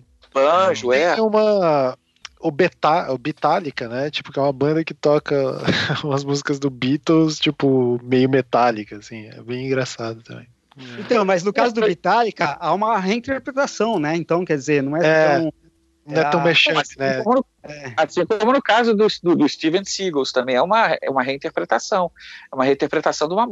É, é, é uma versão, né? É, então, nesses casos, eu acho que fica mais claro que se trata de uma paródia ou de uma paráfrase, né? O mashup, é. como está trabalhando diretamente com a, com a obra original, é, a, a, esse, esse limite não é, não é tão claro, ele fica meio borrado, né? É. Mas, cara, se a gente voltar na história, é só assistir aquele vídeo do. Da onde que o Led Zeppelin pegou as ideias que tem lá, né? Que é famoso sobre isso. Ou até ah, você pegar mesmo as músicas do Rolling ah, sim, Stones. o Led Zeppelin plagiou meio mundo. É, o Led Zeppelin plagiou todo mundo. Os Beatles também, tinha muita coisa que eles pegavam dos, dos negros americanos, os Beatles e os Rolling Stones. Eles pegavam a mesma música, mudavam a letra e lançavam, cara. E tem várias, assim. Você vai olhar. Tem vários. Porque o cara ouvia aquilo, né? E tudo muito parecido. Em design também, cara. Você pega aquela marca da Airbnb. Tem, tem duas ou três é. marcas iguaizinhas Airbnb, né? Por quê? Porque são soluções soluções geométricas que são muito modulares. É, que são ser... óbvias, né, de se chegar assim. Né? São Não, a do Galeão, a, do, a nova marca do Galeão sofreu processo. Da, da onda sonora, né? Não é essa, não? Quem, quem... Não sei se são da sonora, são mais formas coloridas, enfim. É, acho que ela representa são, uma onda sonora. Aí é. ela está sendo acusado de que copiou essa ideia de uma outra que usa a onda sonora também como. como. Tem que olhar de novo, não me lembro bem. Eu não me lembro do case. É até da Ana Couto, eu acho, essa. É, é nesses casos, quando são formas geométricas muito básicas, eu acho complicado, viu, cara? Porque pra onde você vai, né? É, a, a, a, variedade não é muito grande. Exatamente. É. é. que nem a Apple que tentou registrar o formato retangular do iPad, né? é, porque, porque isso, aí você acaba entrando isso. na própria linguagem, né? Sim, Por exatamente. Isso você não protege cor, não protege sol e não protege cheiro. É, justamente, uhum. porque aí você vai viabilizar a, a criação, praticamente. Sim. Verdade. Agora, Agora vocês... eu... Ah, fala, fala. Não, então, eu, eu ainda comentar sobre a, a, questão do plágio, eu acho ruim quando, quando ele é utilizado é, de forma a prejudicar intencionalmente é, a criação, né? Eu acho que nos quadrinhos o caso mais, clássico, mais clássico é o do Super-Homem do Capitão Marvel, né? Que Sim. A, que ali, ali foi um caso de plágio é, que foi feito pela DC para de fato prejudicar a, a concorrência, ah, né? Sim. Tanto é que depois, muito, muito tempo. Mas foi plágio? Foi plágio ou foi, criou um personagem para combater o outro? Então, o julgamento nunca terminou, então é, é, legalmente a gente, a gente, nunca vai saber se foi plágio ou não. Mas é, houve-se um acordo, né? Os detalhes acho que são secretos, a gente não ficou sabendo, mas no final das contas, a, a, durante o processo, a Fawcett faliu, né? É, e aí, no final das contas, a DC comprou a Fawcett, né? E aí acabou. É. Mas, assim, a, a, se você, você, percebe claramente que, a, pela acusação que a DC fez na época, né, o fato de, do personagem usar capa e tal, acho que não configura plágio. Assim, a, criação do, do Capitão Marvel ela, ela é uma criação original, ela tem é, conteúdos que são bem divergentes do Super-Homem, né? Tem a é, coisa tá da falando... família, ele é terráqueo, né? Tudo isso. Sim, né, é. e o fato de ser um garoto que se transforma, Sim. isso é a coisa mais original e que distancia mais do Super-Homem, né? Então, por isso eu acho que se, se o julgamento fosse para frente, eu acho que não, não, não seria não seria plágio, né? Mas aqui durou tanto o julgamento, ele foi feito dessa forma para durar tanto e falir a Fawcett, né? E, e, eu acho que virou meio que uma maldição, né? Tanto é que o Capitão Marvel nunca deu certo na DC, né? Que eu acho que foi tão filha da putagem da DC é. que o personagem virou até hoje ele, ele nunca deu certo, assim, nunca teve uma É, mas ele até que, até que depois dos Novos 52 ele deu uma melhorada, né? Mas mesmo assim. É, é então, mas mesmo o filme recente não deslanchou, entendeu? É, eu, eu, chamo, de, eu chamo da maldição do Capitão Marvel. É, mas é, história mas, em é. quadrinhos é. é o inferno, porque tem muito personagem copiado de personagem. Quer dizer, pô, quantos Batmans existem, cara? Uma porrada, né, cara? Uma porrada. É, então, ah, todo mundo tem seu assim. Que, é, você começa igual, igual no, nos X-Men, né? Que você começa a criar os mutantes assim, tipo o Cifra, né? Tipo, o poder dele é traduzir. É, ele traduz qualquer coisa. Mas depois ele evolui, aí ele começa meio que. Aí, aí, ele consegue conversar com os computadores também. Tem umas coisas assim, né? Que... É, mas é, então, inútil mas... pra caralho. É inútil pra caralho. É, chega um momento que você, que, que, você tem um limite do que você pode criar é, de forma original, digamos assim, em relação a poderes super-heróis, né? Aí você começa a repetir, né? Não. Não, pois é, aí vem assim, o cara tem um que domina o fogo. Então acabou. Nenhum não, mais tem vai vários, É, exatamente, exatamente. Homem borracha, né, cara? Homem borracha, o. o, o, o Johnny Homem Invisível. É, tem Alguém vários, né? Não, não, o, o, pior, na, na, própria DC tem um homem borracha e tem um homem elástico, né? O homem dizer... elástico, é. Na própria DC. É, é um de látex e o outro de. É, um é látex e o outro é petroquímico. É, não, tem um que é o que estica, né? Qual é o nome dele em inglês, cara? Tem um que é. Tem um, tem um que é o homem borracha, que é aquele loucão, né? E tem um que só estica, né? Que tem outro nome. Eu esqueci o nome dele agora aqui. É, é... O, o, o, Plastic Man, eu acho que é o homem borracha, né? Que é o, é... Que é o mais antigo. É. E o Tocha Humana tem um Tocha Humana que é o robô, tem o Tocha Humana do Quarteto Fantástico, quer dizer, tem dois Tocha Humanos, né? É, nesse caso foi um plágio interno, né? Porque é. o personagem já era da, quando era, não era Marvel ainda, né? É, acho que era. Como é que chamava antes? Ah, um, uma discussão boa que eu acho é Darkseid e Thanos. Eu acho que. Que o, o Thanos é uma cópia do, né, do Darkseid, né, cara? Demais. Ah, se... É, é o, inicialmente sim, né? Eu acho que. O, depois o, mudou. Que que eu... é. é. depois ele vai, ele vai criar uma isso acontece com muitos dos, dos super-heróis, né? Eles, eles, são criados uma, quase como um plágio mesmo, mas depois eles, eles, acabam ganhando uma certa autonomia, uma personalidade diferente, né? É, então você pega muito isso, é, por exemplo, Namor e Aquaman, né? Sim. É, que o Namor é mais antigo que o Aquaman, muito mais antigo. O Namor é um sim, sim, antiquíssimo. Sim. É, é. Mas aí no, no, final das contas os personagens vão, vão se distanciando, assim, né? E tem outro exemplo. É, o próprio, o próprio Super-Homem Capitão Marvel, ainda que o Capitão Marvel tenha sido inspirado na leva do, do Super-Homem, né? Quer dizer, ganhou uma autonomia, né? Então, eu acho que é, no caso dos super-heróis, se você se apegar só aos poderes, eu acho que é muito limitante, assim, do que, do que é o personagem, né? Eu acho que você pode uhum. ir além disso. É. E, e, repara que também tem uma coisa que é o seguinte, é o, o direito autoral, né, ou a propriedade intelectual como um todo, ela é muito de nicho. Né? Então, assim, é muito da cultura do nicho. Então, moda, por exemplo, é muito complicado você falar de, de, de, de plágio ou contrafação, algum tipo de, de violação em moda, sabe? Porque Agora, faz roteiro... da própria próprio meio, o nego copiar um ao outro. Sim, sim. Se inspirar, entre aspas, um no outro. Né? Então, se já tem uma certa cultura nos quadrinhos de um olhar o que o outro está fazendo, lançar personagens parecidos e coisa e tal. Sabe? A essa altura do campeonato, aquilo virou uma cultura do meio, virou um hábito, virou uma, uma própria característica do meio quadrinístico.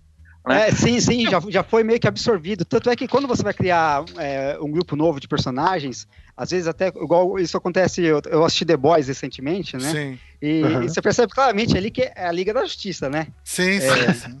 É, então, quer dizer, a, mas assim, não, não gerou é, é, acusação de, de, plágio por parte da DC, nem nada, entendeu? Porque já foi meio que. Já, já, tá, na, já tá na cultura do meio essa coisa, né? De se você vai criar um novo grupo de super-heróis, você vai ter como é. referência o grupo mais clássico possível, né? E é meio que nem RPG, né? Tem o tanque, que é o forte, tem o ágil. Sim, sim, virou meio que arquétipo já, é, né? já o, são o, arquétipos, a, né? A, a, Liga da Justiça Clássica virou um arquétipo já de, de super-heróis, né?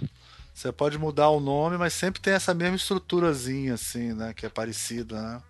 O... Uhum. Agora, tem uns que, por exemplo, que são feitos para copiar na mesma época e depois acabam mudando a história, mas tem uns que eles ficam muito.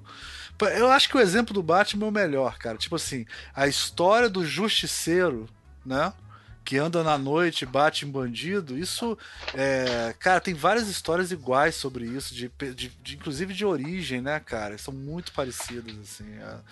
Mas não dá, porque eu ia falar isso aquela hora. Roteiro é uma coisa muito difícil de você denunciar um plágio, né, cara, de uma história, de um roteiro, né? É muito complicado isso, né? É, é porque é, é, envolve é, mais aspectos de criação, né? Quer dizer, só se o cara for muito, muito cara de pau mesmo para plagiar um roteiro, né?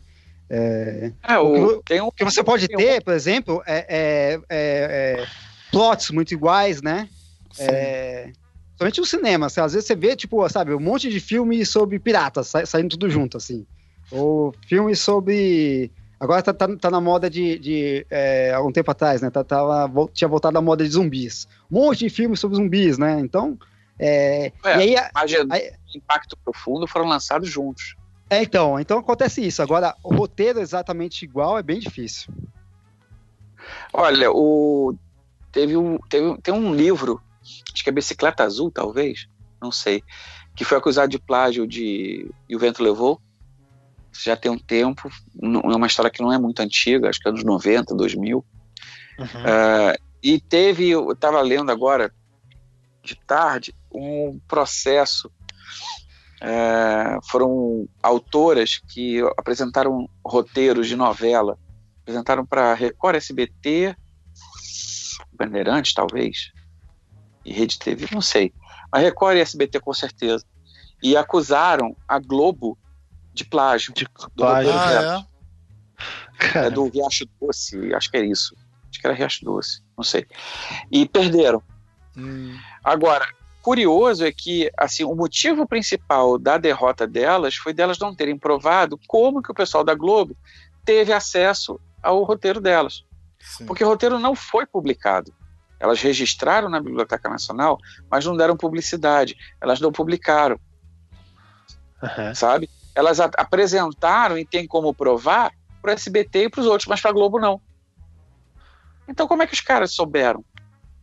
Né? Sim. É, nem, Eu nem acho é assim, quando é uma sinopse de duas, três páginas, aí vai ficar tudo parecido, né? Você pegar uma sinopse de duas, três páginas para contar a história de um, né, um filme ou de um roteiro de quadrinhos, é tudo igual, né? Mas o roteiro inteiro, aí, aí é muito difícil de acontecer. Foi né? de novela, então? Pô, se for de é, então, é, né?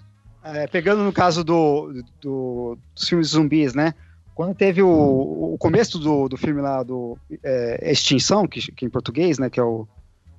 É, Extinção? O, que é o War Z? Com, com Brad Pitt, não? Não, não, o anterior ainda, que foi, que foi o filme é... que, que, que, retomou a, a, moda. Eu sei a moda de é. zumbis. É o... Que é do. Que é do diretor agora do Yesterday, esqueci o nome dele. Sim, do, do é o Extermínio. Do. É, Extermínio. Ai, o, cara. É o começo é, exata, é, exatamente igual. O começo do, do quadrinho. É, do quadrinho do Kirkman, né? O. o Sim. É, o Walking Dead é exatamente igual. É exatamente igual. Assim, tipo assim, o cara é, acorda, assim, ele, ele tem um coma, acorda e assim ele já acorda no, no, é, num mundo de zumbis, né? Mas a forma como, como o quadrinho, até por ser mais longo, é, é trabalhado e o filme vai, vai por caminhos completamente diferentes, né? Então, quer dizer, eu, eu, é, é, e, eles são muito próximos. Não sei qual, qual, veio primeiro, na verdade, mas assim, eu não duvido nada de que, de que talvez é, é, é, um possa ter se inspirado no outro, mas aí acabou é, indo por caminhos ou diferentes. Ou os dois né? copiaram do mesmo lugar também, né? Pode ser. Também, pode, pode ser assim. Porque quando você está trabalhando ainda mais com gênero, é, quando você está trabalhando com gênero, você precisa é, inicialmente fazer algo que seja reconhecível dentro do gênero. Então vai ficar muito parecido com o que já foi feito dentro do gênero, né? É, porque mesmo para você desconstruir o gênero, você precisa apresentar primeiro o que é o gênero, né? O, o, o Alan Moore faz muito, muito, muito isso nos seus quadrinhos, né? É, você pega o Tom Strong, por exemplo, o Tom Strong começa como se fosse um, um quadrinho tipo de, de herói da década de 30, né? E, mas, é, mas depois, cara, ele vai indo para um, um, caminho assim completamente é, é, distinto, né? É, é. é. E, e, aquele caso, porque é, o Ricardo ia participar, mas ele acabou que não, não, participou porque teve um problema. Mas o Ricardo trouxe aquele exemplo do Simba, né? Ele até assistiu a animação do Simba e falou: ah, é. Cara, é muito igual. O Simba não, desculpa. O White Lion com Simba, né? Que ele falando que é, era muito parecido, igual, assim, as cenas eram iguais, o, o, conjunto de personagens é igual, mas aí eu acho que cai nesse caso que a gente falou da Liga da Justiça, né? Você juntou cinco heróis, né? Sei lá, você tá na África, vai ter que ter leão, vai ter que ter girafa, vai ter que ter. Né? Mas, cara, o leão chamava Kimba. Não, mas é um filme. e daí eu... É, mas esse filme saiu junto com, com Simba, né? Não foi isso? Acho que foi, né? Não, eu acho que ele é anterior. É, eu acho ele é anterior, que o... ele é anterior. Não, mas é, é bizarro, né, cara? Porque tem até a coisa dos animaizinhos ajudando, né? É foda, né? Muito parecido. É, eu, eu, não, eu não assisti, né? Mas o que dizem que o problema é um pouco mais agravante porque existe tomadas inteiras que é muito semelhante. Sim, tipo o São storyboard, parecidos. né? Usaram o storyboard do. Usaram é, um e... como storyboard do outro, né? E aí, e aí, e aí quando você tem tomadas inteiras é, é, semelhantes, aí fica parecendo o Witzel copiando 60 páginas, entendeu? É um pouco mais, mais complicado de defender, né? Aí é aquela história, vamos nós para o caso concreto para ver se isso realmente é ou não, né? Sim. Parece sim. que foi. Sim. Parece é. que foi. Porque se fosse só o plot, você até entenderia, né? Agora, quando você tem tomada Agora, inteira... Repara, repara. E é, a, Disney, a Disney é a mais filha da puta com isso, né? Ela, ela persegue todo mundo, né, cara? É. ela ela muda as leis, né? É. Pois é. Não, ela é. muda a lei nos Estados Unidos, ela persegue todo mundo, ela e, inclusive coisas que não tem absolutamente nada a ver, porque não são concorrentes. Como foi o caso daquele restaurante no aquela lanchonete em São Paulo, que era ambientada em Star Wars. Sim. A Disney caiu de pau em cima e os caras trocaram a, a, a ambientação toda, agora é um sci-fi genérico. Tá? O que absolutamente, absolutamente. Eles devem ter amarelado. Tá? Quando apareceu lá um. Não sei se apareceu uma notificação, uma carta, uma notificação extrajudicial da Disney, ou se foi uma, o início de uma ação, mas aquilo ali não tem pé nem cabeça. Sabe? Não, não é o mesmo. Não é, não é o mesmo não tem concorrência. Sim, não é, um, não é um ramo, né? Não é mesmo. Não é o mesmo ramo. Obrigado. E, então, mas sabe, mas sabe, um caso parecido desse? A, a, quando teve a revista Wizard aqui no Brasil, é, a, a escola de inglês Wizard processou a revista. E a, e a revista, que a, a Wizard é uma revista americana originalmente, sim, né? Sim, sim. E a, a, revista aqui no Brasil teve que mudar o nome, mudou para é, é. Wismania, eu acho, alguma é, coisa assim. Acho, Caramba! É, então, e, e, é, e, é, isso, não é nem o mesmo ramo, assim, não tem nada a ver. Mas porra, foi uma decisão judicial, porque não tem nada a ver uma coisa com a outra. Então, eu não sei os detalhes, cara, agora para dizer o que foi. Eu sei que a revista mudou de nome por causa é, disso. não faz. Se for, se for um problema de, de. Assim, se for legal, se for uma decisão judicial, é muito esquisito, porque não tem nada a ver. É, tal, talvez eles tenham, talvez tenha sido o mesmo caso, eles mudaram só por precaução, né, para não ter que é. A Gradiente tinha um telefone chamado, tinha registrado uma marca, né, um telefone chamado iPhone. Sim, muito antes da Apple. Né? Sim, mas muito antes da Apple sequer é, cogitar o nome. Ah, eu tinha ouvido esse caso. O que que, o que, que resolveu ou foi resolvido? Ah, a Gradiente perdeu. Perdeu? Isso é engraçado, ó. A Apple não poder lançar o iPhone aqui no Brasil por causa disso. Isso é muito bom. Só no Brasil. Né? Apple é. Phone, né? Só aqui no Brasil. É, é a... É, mas perdeu porque a, a, a, Gradiente nunca fez nada com, com, o nome, né? Ah, registrou. sim, sim. Registrou, mas não usou. É, aí tu tem direito é. a pedir, é. Uma coisa que não é utilizada, né? É. Ela nunca fez nada, o iPhone existe, enfim, aí ela perdeu. Mas foi longo, não foi um, foi um processo rápido, não. O Casas Pedro. Sim, né? que, é, que vende. Eu não sei se tem em outros lugares, né? Casa Pedro. É, Casa, Pe... Casa Pedro vende. Como é que explica o que é Casa Pedro? Que a gente não sei. Cara, é, casa, era uma que seja isso.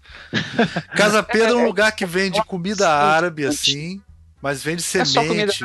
Vende, vende semente, semente a, amêndoa, é, sei lá, essas coisas. Vende a granel. É uma loja que vende coisas a granel. Sabe o que é granel? Que você compra um saquinho. Uhum. Um saquinho é tipo de amendoim. Um Tipo, é um, tipo um armazém. É, só um que armazém. tem tempero, tem a, a, é, a, amêndoa, tem fruta seca, tem um monte de coisa assim é. que você. É. e tem bem... produtos industrializados também, também no, notadamente esses produtos é, exóticos, né? Temperos árabes, orientais e coisa e tal. Ah, o, já reparou no símbolo da Casa Pedro? É, não é um, um palácio árabe, não? Não, é um sírio de braços abertos. Ah, sim. Aquilo ali é um personagem do, do Urderzo. Aquilo é um personagem do Asterix. E aquele, naquela posição, aquilo foi tirado diretamente de um quadrinho. Não é, não é do Snowgood? Hã? É de um quadrinho chamado Snowgood? Não, é do Asterix. É do Asterix mesmo? É do Asterix, é do Asterix. Eu acho que o. Eu até sei que eu não tô lembrando o nome. É um que o, o Obelix e o Asterix vão pro Oriente Médio atrás de Petra Oleum, que era um ingrediente essencial para para poção mágica. E tinha acabado. É, Só que quando lembrar desse quadrinho. Só que quando eles voltam, o Panoramix descobriu que o álcool da, extraído da beterraba substituía com. ainda deixava um gostinho melhor. Né? Não precisava mais do Petra Oleum. Aí eles vão parar no, no Oriente Médio, Mesopotâmia, né? né? E aí eles pegam um carona com esse Sírio. Esse Sírio, esse comerciante Sírio, é o personagem. Então tem esse quadrinho dele com os braços abertos, opa, né, sorrindo e coisa e tal. Eles tiraram do quadrinho e colocaram como símbolo da, da casa. Eles estão até mudando. Eles estão mudando agora. Vai ser um outro Síriozinho que eles próprios desenharam, já estão na, nas embalagens, né, nos saquinhos. Os saquinhos já estão com essa, com essa identidade deles nova. Mas, é, mas esse Sírio. E não tem problema algum, o pior de tudo é isso porque tá usando fora de contexto, é? É, exatamente. Total. Interessante.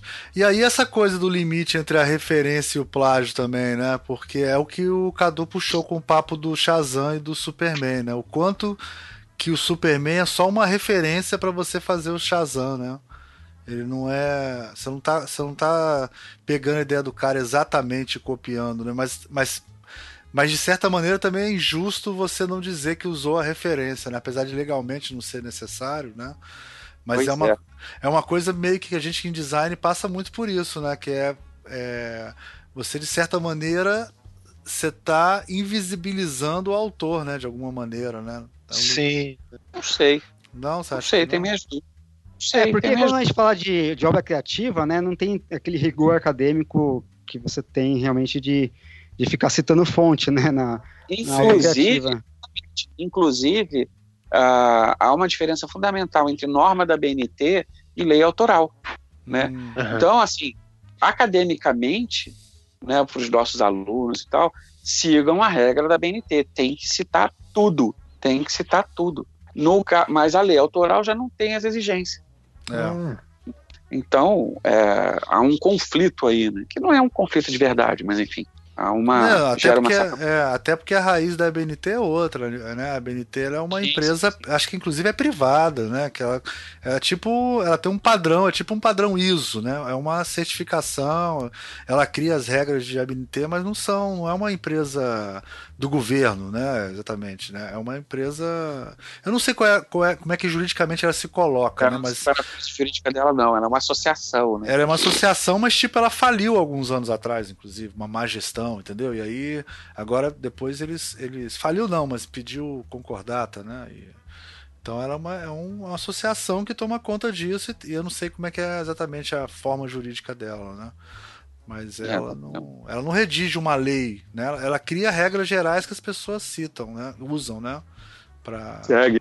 Seguem, exatamente. Tanto que a BNT é diferente da de, aquele modelo de Chicago, de citação, né? É, o APA, né? É, atenção, eles são, eles são diferentes. A gente usa no Brasil, é um padrão, né? Como é que a gente chamaria isso, né? É, uma, é um padrão, né? É um padrão. Uhum. Mas é uma empresa privada, assim, entre aspas, né? não, é, não é governamental, né? Não. É. Agora, você citou o exemplo do Shazam e do Super-Homem, eu acho que esse exemplo do Rei Leão é muito pior, né? Muito mais é, grave. Porque como ele falou, né? Você pega uma sequência do cara subindo e levantando o bebê no pôr do sol, bebê leão, né? E é igual nos aí dois que... filmes. Mas né? aí que tá. Mas esse gesto em si, ele não é cultural? Não sei se é. Não, não entra animais, óbvio, né? É. Assim. é, mas é, é, que tem as cenas, tem o nome do leão, é, são muitas coisas que eu acho que tornam até difícil, né? Algumas discussões assim, né? os companheiros, né, são iguais, né? É. O Ricardo viu, ele falou que eu, que eu não vi tudo, mas o Ricardo viu, assistiu tudo e falou que ficou de bobeira, que é incrível as pessoas não reconhecerem que isso é um, é um plágio, assim. É, porque ele, ele falou que é muito igual as duas coisas. Eu não consegui assistir tudo, mas ele falou que é muito parecido. O, eu mandei para vocês aí uma, uma tira do Homem Grilo, né? A, Sim. Que, que, eu brinco com essa questão da, do, do, plágio, né? Porque o Homem Grilo é uma paródia, né? Então, desde o começo, é, é sempre muito evidente, né? Que eu tinha como referência é, o, o Homem-Aranha, né? Mas minhas referências para criar o Homem Grilo é, eram muito claras, né?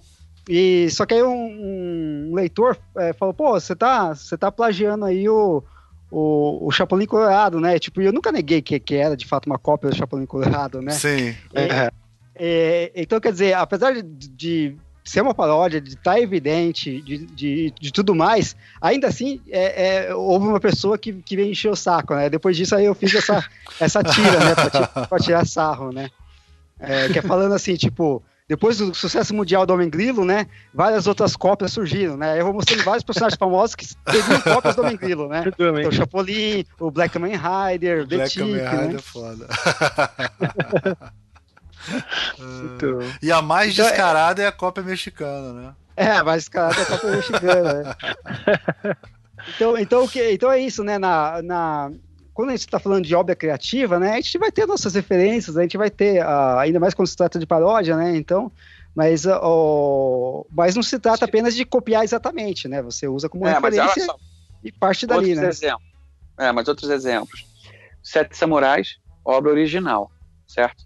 certo. Aí você uhum. teve, aí você teve os Sete Homens e um Destino, Sim. né, como o Magnificent, Magnificent Seven, né, é.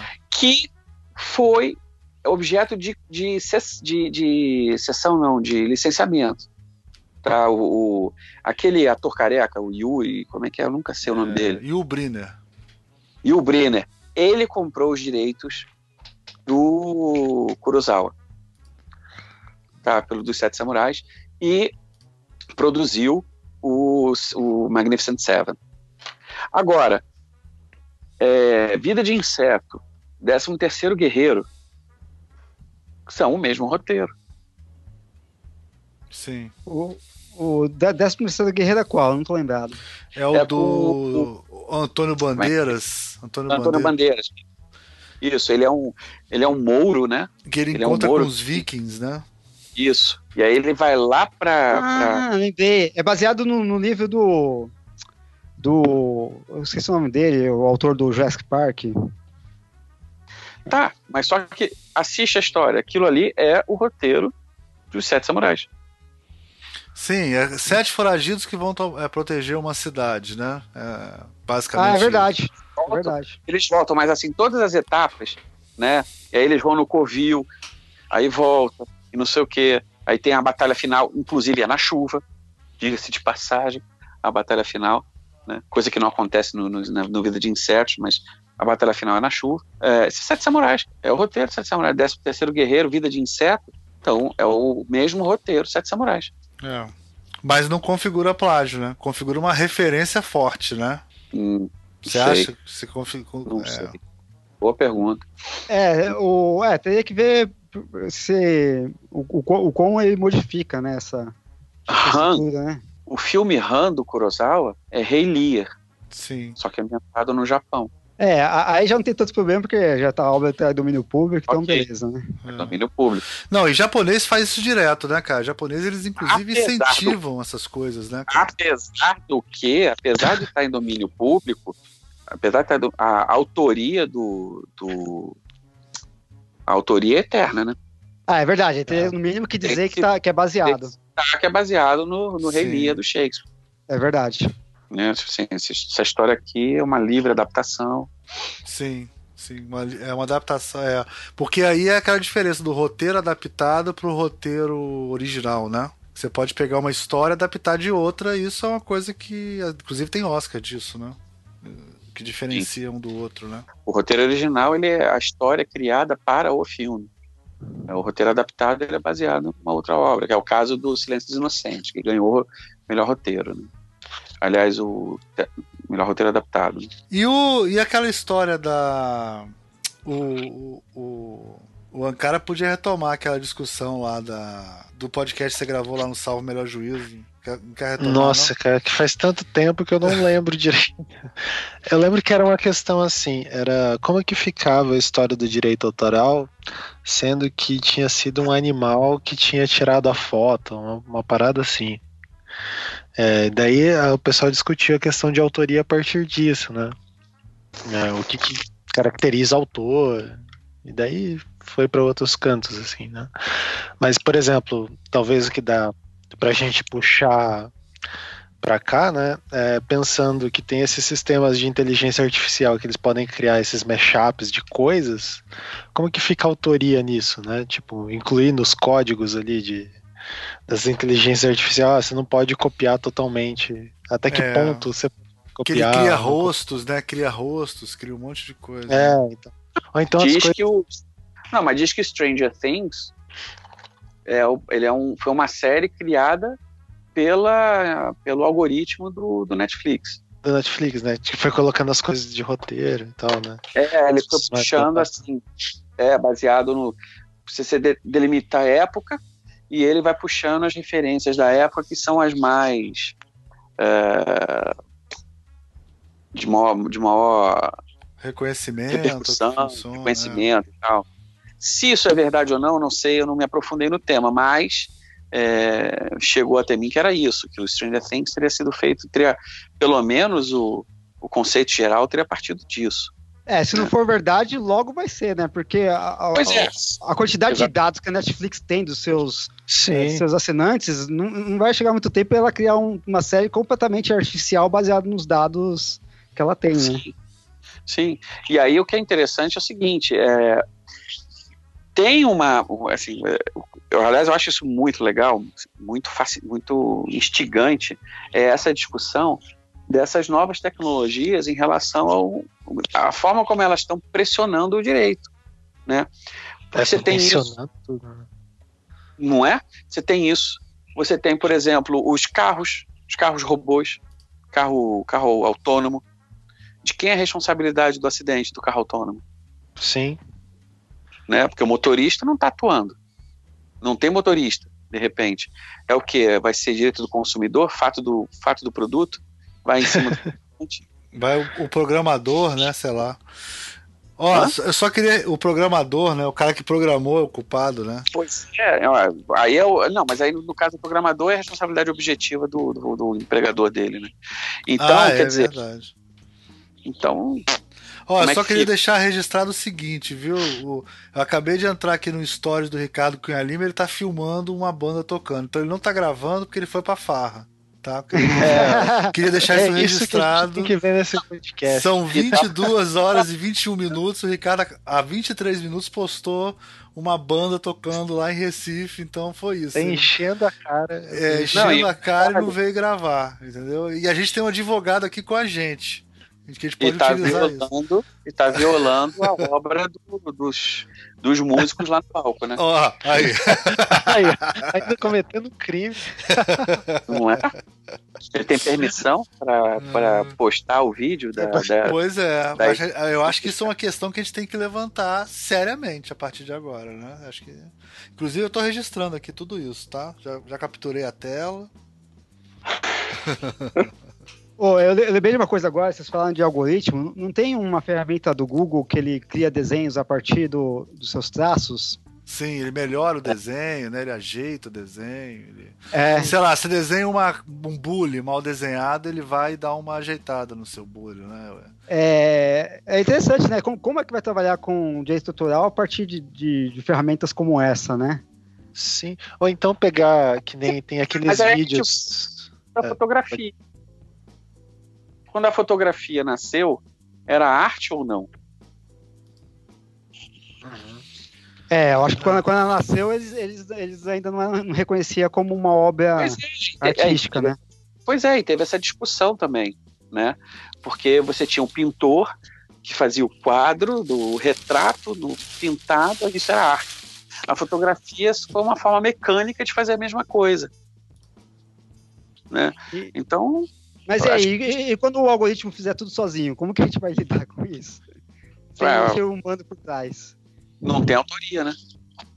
Então, mas é, será que, será que a autoria então é essencialmente humana? O, o aí a gente entra no caso do macaco, né? O macaco não pode Sim. ter autoria, então. Não. Não pode, nem, nem pode ter autoria, nem pode ter represent, nem pode ser representado em juízo para fazer valer os direitos que, por acaso, ele não possui.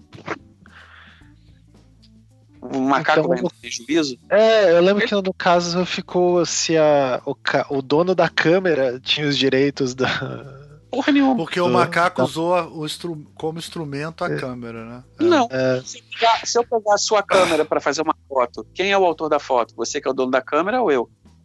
Você. Mas você é um humano. Roma antiga. Se fosse na Roma antiga, era o dono da foto, da câmera. É o dono da câmera. o dono do mundo, né? Mas sim, você. É, quer dizer, você não, sou eu que fiz a foto usando a tua câmera. A única diferença minha para aquele outro macaco é que no caso eu tenho, é, eu tenho direitos, o outro macaco não. É. Cara, mas isso é interessante, porque olha só, é, isso aí vai entrar numa discussão do que o Flusser discutia muito, que é a diferença de aparelho para máquina, né? Que o, a máquina fotográfica é um aparelho. Qualquer pessoa que pega ela tem infinitas possibilidades de criar alguma coisa a partir daquilo. E aí ele realmente ele chama o, a pessoa que opera o aparelho de funcionário até. É uma coisa do Flusser, é. que é um filósofo tcheco que eu gosto é, muito. Você assistiu. Você assistiu. Mas, é... mas, mas, mas só complementar. No capitalismo, o dono da máquina é o capitalista. Então, em muitos ah, é casos. É, é, não, não é que ele é o autor, mas o que é fabricado a partir daquela máquina é dele, não é de quem fabricou a máquina. Uhum. Não é de quem fa fabricou usando a máquina. Entenderam o que eu quis dizer? A diferença de uma coisa para outra? Sim, sim. Não sim, que seja uma criação artística. Não é uma criação artística. Mas, mas, aí, mas aí, voltando no tempo, você, faz um, você fazia um violão. Você criava um violão. Você era o autor daquele violão. Você era um luthier. A partir do momento que esse violão é feito por uma máquina, esse violão não é mais seu, é do dono da máquina. Mesmo você fazendo aí, utilizando essa máquina. Depende, é depende. O, primeiro, o violão é uma peça artística. Você pode pegar um Tem violão, violão e assinado, é, até, não, é, bom, você é, pode. Mas daí, você é... pode registrar um modelo de violão que você inventou, um modelo de instrumento. Você pode registrar. Aí, industrial, ou então. É, ou é desenho industrial, se for aspecto estético, então vai ser o maldito que eu esqueço quando eu quero falar. Eu sei, mas Enfim. quando é um artesão que faz esse violão, esse artesão é assinado por ele, é considerado um objeto único, né? Beleza, continuando sendo arte. Agora, uma uma uma pinifarina. Uma Ferrari. Uma Ferrari pinifarina. Sim. Pinifarina. É o nome do cara que fez o desenho. Sim. É ele tem a autoria, né? E... E, aqui, quem é o dono da Ferrari? Continua sendo, está saindo da fábrica, está sendo produzido em série. Sim. Caramba, a gente é industrial. A gente faz o negócio para ser produzido na fábrica, não, não, é um trabalho artesanal. Né? E, no entanto, você tem cadeiras, não sei das quantas, é, você tem o autor reconhecido dos objetos. Sim. E não foram eles mas... que mas o, o, que eu estou tentando falar é o seguinte: é que isso se adequa à era das máquinas, que é o que o Flusser falava. Realmente. Aí é a máquina fabricando alguma coisa. Mas quando você entra nos aparelhos, e aí o Flusser falaria desse tipo de aparelho, que ele é um aparelho que ele gera infinitas possibilidades e que a partir dele você cria coisas, que seria o caso do computador, que seria o caso do, do, da máquina fotográfica. O exemplo do Flusser é a máquina fotográfica, ou uma câmera de vídeo, uma coisa assim, né? Que aí. Máquina fotográfica autônoma, você quer dizer? É autônoma não, mas quando você usa uma não, máquina, ela é um aparelho, ela não funciona como se fosse uma máquina. Não, eu discordo porque eu discordo porque você, enquanto artista, é você que está escolhendo não só o recorte como objeto, como enquadramento. Sim, é uma ferramenta que você usa para fazer a sua arte. Exato. Ou Agora, o arte mais por exemplo, uma, um software de computador que compõe uma música. Sim. Hum. Quem é o artista? talvez a gente possa discutir se o programador que fez o software, porque ele teve que criar as regras que o, que o software ia seguir para produzir a música. É. Nesse sentido, talvez ele possa ser considerado artista. Mas se, for, mas se ele cria uma máquina que aprende a fazer música através é, de Às vezes ele não teve nem, nem é. a intenção de criar a música, né? Tipo, era é, um de, dependendo do, do quão for avançado o algoritmo, né? A máquina. A é. máquina aprendeu a música, é. Aprendeu a fazer a música. É foda, é muito complicado, né? Porque como, como é tudo, toda a criação, né, como a gente falou lá no começo, parte do que veio antes, né, para a máquina, se ela for aprender, não vai ser muito diferente, entendeu? A questão é que ela vai, a possibilidade de cálculo dela é muito mais rápida do que a nossa, a possibilidade de consultar referências dela é muito mais rápida do que a nossa, né? Então, é, para um computador escrever, por exemplo, um romance, é, é fácil para ele consultar, tipo, sei lá, trocentos romances, pegar as referências para poder produzir o dele. É... Mas, vai ser um, mas vai ser meramente um mosaico. É, mas vai ser, mas vai ser um mosaico tão, tão assim, complexo não. que a gente não vai conseguir perceber como um mosaico, né? Ok, mas o, o que acontece é o seguinte: é, você está falando, ah, o computador aprendeu a fazer música. Não, o computador não aprende ainda. É, sim, aprender, a gente está usando a palavra no aprender, sentido... É, no sentido de machine learning, né? Que ele vai construindo a partir de referências e repetindo, ainda, tentativa e erro. Assim, mas isso é essencial, mas esse entendimento é essencial. Eu acho que a diferença vai estar tá aí. Quando você tiver. É, é o caso do homem bicentennial, né? O homem bicentenário. Né? Uhum. Quando, você, quando você tiver aquele momento em que o computador realmente vai entender de semântica, vai ter pensamento criativo, aí ele vai ser o autor. Mas enquanto você tem um algoritmo super complexo que faz um pastiche, né, é, ele não aprende. O que ele faz é buscar. Ele, ele, ele vai tá juntando coisas ali, né? Está juntando coisas a partir do, do código que foi implementado nele. Isso é considerar que... a nossa maneira de criar a única maneira de criar, né?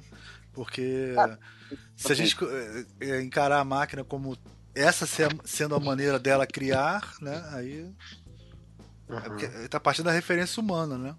Que é, é tá me, tem, me né? metendo a, a, série clássica do Jornada nas Estrelas, discutindo o que é vida.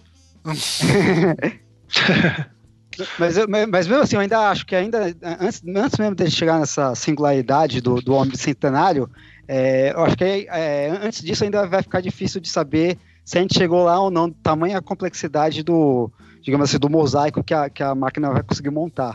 Que é, é que é o, é o teste de Turing, né? Sim, sim. É, porque pra gente, a gente não vai perceber mais como mosaico, entende? Sim, é, sim. são esses rostos que eles fizeram, que a máquina fez, criou vários é, rostos. A gente, a gente olha para os rostos e fala, esses rostos são reais. Eu não consigo identificar que não são rostos reais. Sim, sim. E se eu não consigo identificar é porque eles são reais, de, forma, de certa maneira. Né? A gente aprimorou o algoritmo de forma tal que a coisa está muito bem feita, mas ainda não é original, né? Sim. Ainda não é uma criação. Você entra nesses problemas que a gente já tá tendo já de deepfake e tal, cara. É, isso já... que eu ia perguntar, tipo, aquelas, aqueles vídeos lá que o Bruno. Eu esqueci, o Bruno Sartori faz, que é de é. deepfake, pega e coloca a cara do Bolsonaro no, nas cenas engraçadas assim. Sim. É... E a gente só tá no começo da tecnologia, entendeu? Já tá, já tá dando problema já. Sim. É. Inclusive, é, ele monta um... discursos, se quiser, ele monta um discurso totalmente novo, se quiser, né? O do Obama, Sim, vi, né? Eles fizeram com o Obama. Né? Uma, da, de, um de, um suposto telefonema que o Sérgio Moro teria feito ao do Vivier naquele Greg News. Vocês viram esse episódio? Uhum. E que era, obviamente, era alguém imitando a voz do, né, do, do Moro. E depois tem um videozinho desse cara imitando a voz do Moro. Né, foi, ele foi filmado enquanto ele estava fazendo isso. Aí a cena é dividida e do lado tem ele, só que com o rosto mapeado, o Sérgio Moro que eu acho que é isso que vocês estão falando, né? Deepfake. É. Isso, é deepfake. Ele vai pegando milhares de fotos da, da pessoa e consegue mexendo ali os pontos. E é, é machine é bem, learning, né? A máquina fica isso. a noite inteira batendo lá nisso para acertar, né? É. E é, é, é assustador, né? É assustador. É, e, e, e, é isso, né? E você percebe que a, é, só chega nessa complexidade justamente pela quantidade imensa de dados que ela tem para trabalhar. Então chega, é, é, chega, uma hora que a gente não consegue mais distinguir é, o mosaico, porque ele é tão, tão, tão, tão, tão pequenininho, as pecinhas, que parece, parece real para a gente. É a questão da reprodução de imagens na internet. Sim. Né? É uma coisa assim que, que acontece demais, né? E, e a gente sabe disso, né? Porque todo mundo que hoje em dia a, a, a rede social se baseia nisso né? Reprodução não autorizada de imagens de terceiros. E acho que faltou só esse tópico para a gente debater. É, falar sobre os memes, por exemplo, né? Porque isso é importante, inclusive, para os nossos alunos, né? Porque Sim. eles são usuários e talvez criadores também, e, e tem que tomar um certo cuidado com isso. Né? Agora, esse eu acho que é um grande. É contrafação, tá? Não é ficar reproduzindo fotos de terceiro sem dar o devido crédito, foto, imagem, enfim, de terceiro sem dar o devido crédito, lógico, isso aí não tem a menor dúvida, tá? Se você não tem a, a, acesso à informação acerca da autoria da imagem, então é para não passar adiante, porque aí é uma falha do, do, dessa fonte secundária a qual você se dirigiu, né? Não é uma falha tua, mas você não pode reproduzir essa falha, então. E outra, e você não sabe se você pode reproduzir aquela imagem, porque mesmo com crédito. Porque uhum. não se trata apenas de dar o crédito. Se, a, se aquela imagem não tiver sido licenciada para esse tipo de reprodução livre, por exemplo, com o Creative Commons, né, como exemplo, né, mas não é o único. Né? Se ela não está em domínio público, não é para reproduzir, mesmo dando crédito para o sujeito. Né? Agora, é, talvez esse seja um aspecto que esteja mudando dentro daquele caminhar evolutivo né, da sociedade. A coisa está tão disseminada, tá, se tornou um lugar comum, eu não sei até que ponto uh, vai haver uma alteração nesse sentido, né, uma flexibilização uhum. desse tipo de reprodução ou alguma forma, como foi o caso da indústria, né, alguma forma da indústria se reinventar para monetizar, para proteger de forma diferente a, a criação é, quando ela for, é, for ser reproduzida. É, é, eu, eu sempre peço para colocar. Mas, cara, isso, isso, eu acho que essa coisa da foto, até que em alguns mercados isso é bem regulamentado, tipo no editorial, né? Se ninguém faz livro com imagem que não. Hum. É, é, aí o máximo. É. Cara, né? Lógico, eu tô falando especificamente da internet. Agora, na internet, cara, é, é porque o cara coloca, se der merda, ele tira, né? Tem essa coisa, né? O livro não dá para pagar a imagem do livro, né? É foda. E, né? E também hoje em dia é fácil de consultar, né? O próprio é, o Google tem a ferramenta para você consultar a fonte da imagem, né? Os artigos Isso. trazem marca d'água, então também não é difícil você saber, né? É, a tecnologia está aí para ajudar também, né? Sim. Então repara que a própria tecnologia ela já está criando, né? Ou quer dizer, não é a tecnologia que está criando, mas as pessoas que criam a tecnologia estão criando um mecanismo para de algum, alguma forma tratar disso, que foi o que aconteceu na época, no início né, do, do, do, compartilhamento de arquivo digital. Né? A indústria da música caiu de pau em cima, o Napster foi fechado, né? As próprias bandas de música entraram, caíram de pau em Metallica, cima. Metallica, cara. Metallica pra caramba. Sim, Metallica encheu a bandeira dos caras. Né? É, cara, encheram o saco dessa porra. Isso, Metallica foi o, foi o, o exemplo, né? É, e, e, a indústria, ela atuou em duas frentes, né? Ela, por um lado, é, fez lobby no Congresso americano para alterar, para endurecer as leis e conseguiu. E por outro, é, atuou diretamente contra os, né, os desenvolvedores desses, desses aplicativos de P2P. Agora, não teve jeito. É, a coisa continuou e a, a indústria teve que se reinventar. E hoje eu pago 26 reais no Spotify e foda-se eles, né? Quer dizer, foda-se eles. Tô dando até dinheiro para eles, na verdade, né? Mas tô pagando um valor muito mais justo do que eu pagava antes, né? Pelo menos, né? E agora você, você escolhe. É o que foi o. o agora, né, o, artista continua. De... O artista nunca se deu bem nisso, porque o Metallica brigou com esse negócio todo, mas eu não sei quanto que o Metallica ganhava. Mas no Brasil, aqui, um, um normalmente um artista ganhava entre 5% e 10% do lucro da venda de discos. Aí você imagina Sim. quanto que era isso. Mas, é, só redistribuir a indústria, né? É. Mas o, quem ganhava dinheiro era a indústria, né? É, exatamente. É. Sim, quem ganha. O Não, artista, e, assim, sempre ganhou dinheiro com show, mas era o seguinte: quando você assinava com a gravadora, aconteceu comigo. Você assina com a gravadora, você tem que dar 10 shows por ano, 20 shows por ano para a gravadora. Se a gravadora for muito filha da puta, ela pede 20 shows por ano. 20, sabe quantos finais de semana tem no, no ano? 50. É como se você desse metade dos seus finais de semana, porque ele pode te mandar para Manaus e demora um dia para ir outro para voltar, né? Mais ou menos. Não dá para fazer muitos shows, né? Então aí você dá metade dos seus dias para isso. Aí você vai no Chacrinha. Aí o Chacrinha falava assim: "Não, beleza, você vai aparecer aparecer no Chacrinha, mas você tem que fazer cinco shows na caravana do Chacrinha de graça. Aí, vai, aí já foi mais cinco semanas Pô, cara, fazer playback pro Chacrinha. Pô, aí o que acontecia? Ele tinha que se associar aos empresários locais para quando ele fosse fazer a caravana do Chacrinha, ele conseguir algum outro show ali perto, né? Pra ele conseguir ganhar grana. Mas, cara, artista sempre. Sempre se Nossa, que trabalheira, hein?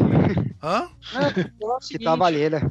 A artista é seguinte, sempre se fudeu com gravadora, cara. Sempre se fudeu quando com gravadora. Quando a indústria deixou de, de, de, focar especificamente na venda do, do, do, do disco, né? quando o foco foi para a internet, agora ela é muito mais cruel na, no show, na divisão da bilheteria, do que era antes. O artista hoje está ganhando muito menos em show do que ganhava antes, porque agora uhum. passou a ser o ganhão da, do, do produtor, né? já que de outra forma ele está ganhando menos. E o problema continua, porque, vamos lá, quantidade de artistas independentes que conseguem botar música no, no, no para broadcasting, né, no YouTube ou no, no Spotify, que o grande barato, né, ou a grande promessa era essa, né? Caraca, agora eu posso fazer a minha música de fundo de quintal, pago uma graninha, faço um demo bacana e jogo na, no YouTube, né? Faço também um, né, um videoclipe meia boca com os amigos e coisa e tal, e consigo alguma, alguma visibilidade, daqui a pouco estou ganhando dinheiro. Ah, agora o problema é outro, cara. Você não tem como abrir a caixa preta nem do Spotify nem do YouTube. É uma profissão sim, de fé. Sim, sim é, mudou, mudou o intermediário, né? Mudou o intermediário. É. Exato. Eles que, eles que fazem a contabilidade da, dos views para te pagar. Sim. Não abre nem para advogado. É.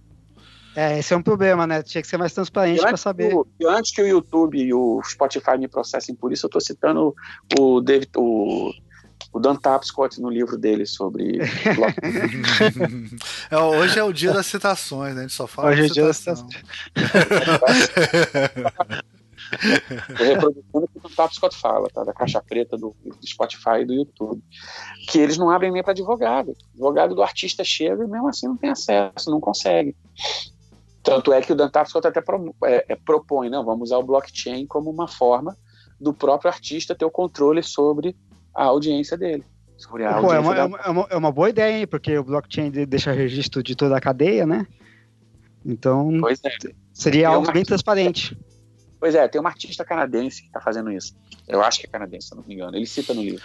Mas isso é um Enfim. problema, cara. Isso é uma coisa engraçada. Meu pai ele morreu, mas eu me lembro quando ele, ele falava assim. Ele, eu falava. Ah, ele, ele pegou o começo da coisa da internet, né? Eu explicava para ele como é que funcionava. Ele falava: Almir, toma cuidado, porque se você acha que esses. que empresário é filha da puta, você vai ver que filha da puta são esses caras da internet. Que na época era o Bill Gates e o. e o e o sei lá, o Cara, Steve Jobs, né, e tal. E, hoje é o Jeff Bezos. É, aí quando apareceu o, o, o, Zuckerberg, esses caras, aí eu falei, caralho, esses vão ser mais filha da puta ainda. Porque eles não têm regras, né? Eles inventam as regras deles, né, cara? Eles são piores, cara, eles são terríveis. É, e aí tá é um novo mundo, né? É o, é o velho oeste, né? É a fronteira, né? Sim, você cria as novas regras, né? Então é uma parada. O cara tem um poder bizarro. E uma coisa que eu ia falar sobre isso que é interessante, eu faço sempre um exercício de design thinking com os alunos de TCC, né? Então faz uma coisa que chama mapa de empatia. E aí eles fazem o mapa de empatia do persona que é o aluno, né? Tal. É para eles entenderem como é que funciona. E aí eu, tem a parte do que ele vê, do que ele ouve, que é um momento que você fala quais são as suas referências, né? E eu acho engraçado, porque na minha geração, se eu fosse colocar minhas referências, eu ia colocar, sei lá, Led Zeppelin, né? Eu ia colocar, sei lá, é, é, um autor que eu gostasse muito, Carlos Dumont de Andrade, né? Os alunos hoje em dia, eles colocam como referências coisas que eles ouvem, influenciadores e tal, eles colocam as mídias. Então eles colocam assim, o que é que te influencia? Aí eles falam YouTube. Spotify, YouTube, é, Instagram, quer dizer, eles... eles o é conteúdo virou a mídia, cara. É muito louco isso. Quer dizer, muito louco, né? Muita gente já falou isso antes, mas. É, é, mas nunca foi tanto, né? Porque eles nem conseguem identificar. Sim. O conteúdo é o Spotify para eles. Não tem diferença. É o Spotify. É porque, como, como o suporte é digital também, ele fica indiferenciado do conteúdo, né? Sim, Sim. exatamente. É muito interessante esse movimento, né? De você. É, entender o meio como sendo a mensagem, né? Literalmente, Sim. né? O meio como sendo a mensagem, literalmente, como acho que nem o Mike Luhan pensava. É, pensou nisso. Pensou nisso, tão literal assim, né? Porque ele fez, na verdade, uma metáfora ali, né? Não era literal. Mas hoje em dia é literal. Tipo, eu vou ouvir Spotify, eu vou assistir Netflix. Eu vou assistir série do Netflix. Você não fala, vou assistir Mind Hunter. Eles não falam, né? Não vou assistir Mind Hunter. Eles falam. É, vou ver Netflix. Vou tipo, ver Netflix. o que. A, e até a forma de assistir, né? De assistir um pedaço, pular para outro, é por essa dissolução da, da unidade, né? Do conteúdo. É, acho que reflete nisso, né? Sim, o disco, a gente, a gente ouviu o disco inteiro. Hoje em dia você ouve uma música, acabou o LP. Também Cara, e, e, era. Você só eu compra lembro, single, assim, de né? escutar, escutar a fita, assim, de escutar um lado, esperar, escutar o outro, sabe? Tipo, você não pulava pra. Ah, é. tem essa música aqui que eu já ouvi que fica do outro lado. Porque teve fita. o single no começo, nos anos 50, 40, existiu o single por outros motivos no mercado. Sim. Mas depois é, eu vivi a época do LP, então o LP era uma obra, né, em si. Hoje em dia são vários singles, né? A obra em si, ela meio que não sei se ela tem sentido mais hoje em dia. Não sei, o que, é que vocês acham? Não sei. Um é, disco. É, pra, pra música pop, não, né? Pra música pop, não tem. Um... Tinha uma história, um início, meio e fim, né? É. O LP inteiro contava Hoje em dia não, é. você compra 12 pedaços de 3 minutos, né? Não é mais um LP. É, mas por outro lado também tem uma coisa, às vezes a gente comprava um LP por conta de duas músicas e o resto era, era lixo. Sim. É. É, o, o LP só fazia sentido para bandas muito específicas que realmente aproveitavam. Que sabiam a... usar a mídia, né? É, sabiam usar é, a mídia. É. Acho que é isso, gente. Acho que já falamos demais. Acho que a gente acabou até pegando leve com os plagiadores, né, cara? A gente foi até. Até estamos aceitando um certo nível de plágio, né? São flexíveis. É que deu, deu um panorama legal, né? De, de, desse tema e, e, como e da complexidade da, desses uh, que as novas coisas estão colocando, né? Tipo diante disso, né? Sabe uma coisa que está me ocorrendo agora? Seria interessante uma oportunidade futura, talvez refazer essa discussão, mas trazendo uma garotada mais nova. Sim. Sim, né? E a nossa faixa etária é mais ou menos a, a mesma. Sim. Né? Eu sou mais velho tá que todo mundo, eu sempre sou mais velho. Eu sou muito velho. o Mir tem 75 anos. Eu sou a pessoa mais é, velha. porque o, o cara que já nasceu no mundo digital, ele vai ter uma visão diferente da gente que nasceu no mundo analógico. Sim. É, é. e o que me chamou para isso foi quando você falou, ah, pô, a gente até pegou leve com o plagiador, né? É porque a gente ainda está muito impregnado pelo conceito antigo do plagiador, né? Um, um, conceito pré-sampling, né? Uhum. Agora, a garotada que já nasceu no seio desse negócio, qual seria a visão deles? Então, talvez expandir essa, essa mesa redonda para trazer esse, essa fala, acho que ia ser bem interessante. Sim, sim. Muito bom. Acho que é isso. Gente, obrigado. Alguém tem algum jabazinho aí? Cadu quer falar dos projetos, alguma coisa? Ah, sim, eu gostaria. É, eu tenho o meu Catarse lá, que é um Catarse recorrente, né? Que é, é catarse.me barra grilo sideral, né? Que é para bancar a produção dos quadrinhos digitais Homem Grilo, né?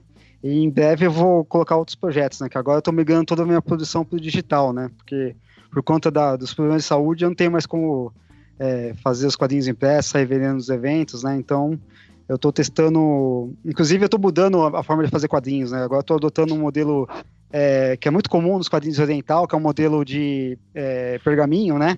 Você já não tem mais a, a, divisão dos quadrinhos por página, né? Ah, você está fazendo tipo celular, né? aqueles que eles fazem na, na Coreia, né? Que é... Isso, isso. Sim. É. Porque, inclusive, eu vi, uma, eu vi uma pesquisa recente é, o Brasil chegou a mais ou menos é, 90% de acesso à internet, né? Só que é, praticamente todo esse acesso é por celular. É, Isso, é, é, dispositivo é uma, móvel. É, uma quantidade bem pequena de pessoas que, que acessam pelo computador. Então, faz menos sentido ainda ficar adotando o formato de página, ficar tentando emulando um quadrinho no formato digital. Então, eu acho que o ideal mesmo é você abarcar a mídia e adaptá-la completamente a ela. Sim, verdade. E, e, como é que chama esse formato? Tem um nome, né? Na Coreia eles usam um nome para isso, não tem? É, Eu, eu, chamo de pergaminho porque é o formato que o Scott McCloud é, é, deu quando ele fez o livro dele, não sei se vocês conhecem, que é o sim, Reinventando sim. os Quadrinhos. Sim, é muito bom. Ele escreveu na, na, na virada do, do, do, século, né, 2000, 2001, e assim, muita coisa ele errou, obviamente, né, porque ainda estava muito é, no começo, né? Mas assim, em outras coisas ele acertou em cheio, assim, cara. Eu, eu tava relendo o livro, assim, sabe, com 20 anos de diferença, e é incrível como que ele acertou em muita coisa, cara. Não, tem, é, tem umas ideias muito boas, né, no, no, no livro. Eu tô orientando um TCC que os guris estão fazendo um quadrinho que é para até uma ferramenta específica lá, e daí eles estavam mostrando alguma coisa da, do planejamento de cenas, né, como que você pode usar o scroll, assim, para Sim, sim. Dar, usar isso a favor da narrativa, é muito legal. É, e, e para mim tá sendo como, na verdade, como como eu aprendi no modelo antigo, né, praticamente eu estou tendo que reaprender a fazer quadrinhos, né, mas está sendo uma é. experiência interessante. Muito massa. Legal. Cantine, quer alguma, algum recadinho, uma coisa? Não, tem jabá não, mas enfim. Vamos falar do o, a, o, ah, onde o Ricardo Arthur vai falar que a gente estava comentando? Quando é que é? Cara, é, pois é, esse é o problema. O, esse, esse podcast vai ao ar depois. Só vai semana Mas... que vem, não adianta. É. Ah, então deixa. É, é. Pois é, amanhã. E ninguém vai saber o que, que é, e todos os ouvintes vão querer saber, a gente não vai saber. vai ficar segredo. É, é, o, seguinte, é o, é o Gnograph, que chama. É. Né? GNU é o nome do, do sistema operacional que é, depois juntou com o Linux e virou o que a gente usa hoje né? Mas é, então é o Gnograph, é o, é o encontro anual dos usuários de softwares criativos livres. São dois dias de, de palestras e oficinas totalmente gratuitas. Né? Esse negócio é itinerante, cada ano numa universidade diferente. Esse ano vai ser na Veiga de Almeida do, do Maracanã. Ah, e é, ano passado foi na ESD e ano retrasado foi na PUC. Uh, então lá são, assim, são várias e várias palestras. Eu amanhã vou palestrar sobre os Cribos, que é o software de, de diagramação né, e arte finalização. Normalmente eu faço alguma palestra mais uh, conceitual, mais de divulgação do software livre ou da importância do software livre para o ensino do design, enfim, aproveitando que é em ambiente universitário, né, para fazer um jabá do software livre no design para os professores, mas é, amanhã vai ser uma de software que eu vou fazer. Então são é isso, assim, é, é, o, é o único encontro mundial dessa natureza, né? focado em softwares criativos livres. Sempre aqui no Rio, ou Cantinho? Sempre no Rio, sempre no Rio. Uh... Então a gente já faz a propaganda pro ano que vem, então, fica valendo. Sim, ano... é sempre no setembro também. É sempre em setembro. A única exceção foi em 2017, que foi na PUC, porque a gente juntou com o Encontro Mundial dos Desenvolvedores, que é o LGM, ah, que veio para o Brasil. Então aí a gente antecipou para acomodar ao LGM. Mas é sempre em setembro, todo ano. Então, quer dizer, é só ficar atento, ano que vem, em setembro, vai ter de novo. E é gnograph.org. Então, se acompanhar o gnograph.org, pode ser no Facebook, pode ser no, no, tem o, o, grupo do Telegram também, mas basicamente Facebook. Você vai saber da programação quando a partir de julho a gente começa a noticiar aonde Legal. vai ser, qual vai ser a data. Depois vem a grade. Legal. Né? Enfim. E você, cara, você quer Bom. falar alguma coisa do seu doutorado, dizer quando é que vai ser a defesa? Então, em que estágio quero... tá? Quantas páginas você já escreveu? É. Você já tratou de dados desse, Como é que tá Mas essa coleta de dados? Pretendo, pretendo dar uma de Witson, não, mentira. É, pretendo acabar no final desse ano. Deus o livre. Mas é, ah, inclusive, né, temos aí o Cid, vou estar tá apresentando artigos lá. Junto, ah, não, já, e não, e no Cid a gente já falou isso na outra abertura, mas o Cid vai ter a casa do Visualmente, que é um, um apartamento que a gente alugou. Tá. a gente vai... vai... deixar uma câmera. A gente vai deixar uma câmera 24 horas vendeu, ligada. Disso. E vai estar. Tá... A gente QG de. Muito é. bom. E o QG é em frente à parada. Eu consegui alugar um apartamento que é assim, em frente ao Congresso. é muito... Eu vou de pijama no Congresso. É, tipo, é em frente, cara. É tipo assim, o Congresso. Numa janela você vê o Congresso, que é a Universidade UNB, o NBH, né? E do outro lado tem um shopping. Então é mais perto você tomar o café no apartamento do que no shopping. Quando sair do. Shopping. Muito bom, cara. Muito bom. A gente vai, vai ter várias coisas. A gente vai gravar o Ankara roncando, falando de noite. Vai ter. Vai, fica de olho no YouTube. Que vai, vai, vai ser foda. então vai ser, vai ser memorável. Novembro promete. Qualquer, qualquer coisa, ó, qualquer coisa eu tô à disposição hum. para quem estiver preocupado com violação de imagem. De direitos autorais, né? Eu acho que eu vou precisar, a gente vai ter que conversar, porque tô com medo do que. Não, moral, né, que você falou, né? Que é o. É, dando moral. É só falar moral, com ele. É. é, muito bom. Mas acho que é isso. É isso. Vamos, Vamos... dar um tchauzinho então, né? Eu dou um tchau. Tchau. Então, falou. Tchau, tchau. Valeu, um abraço.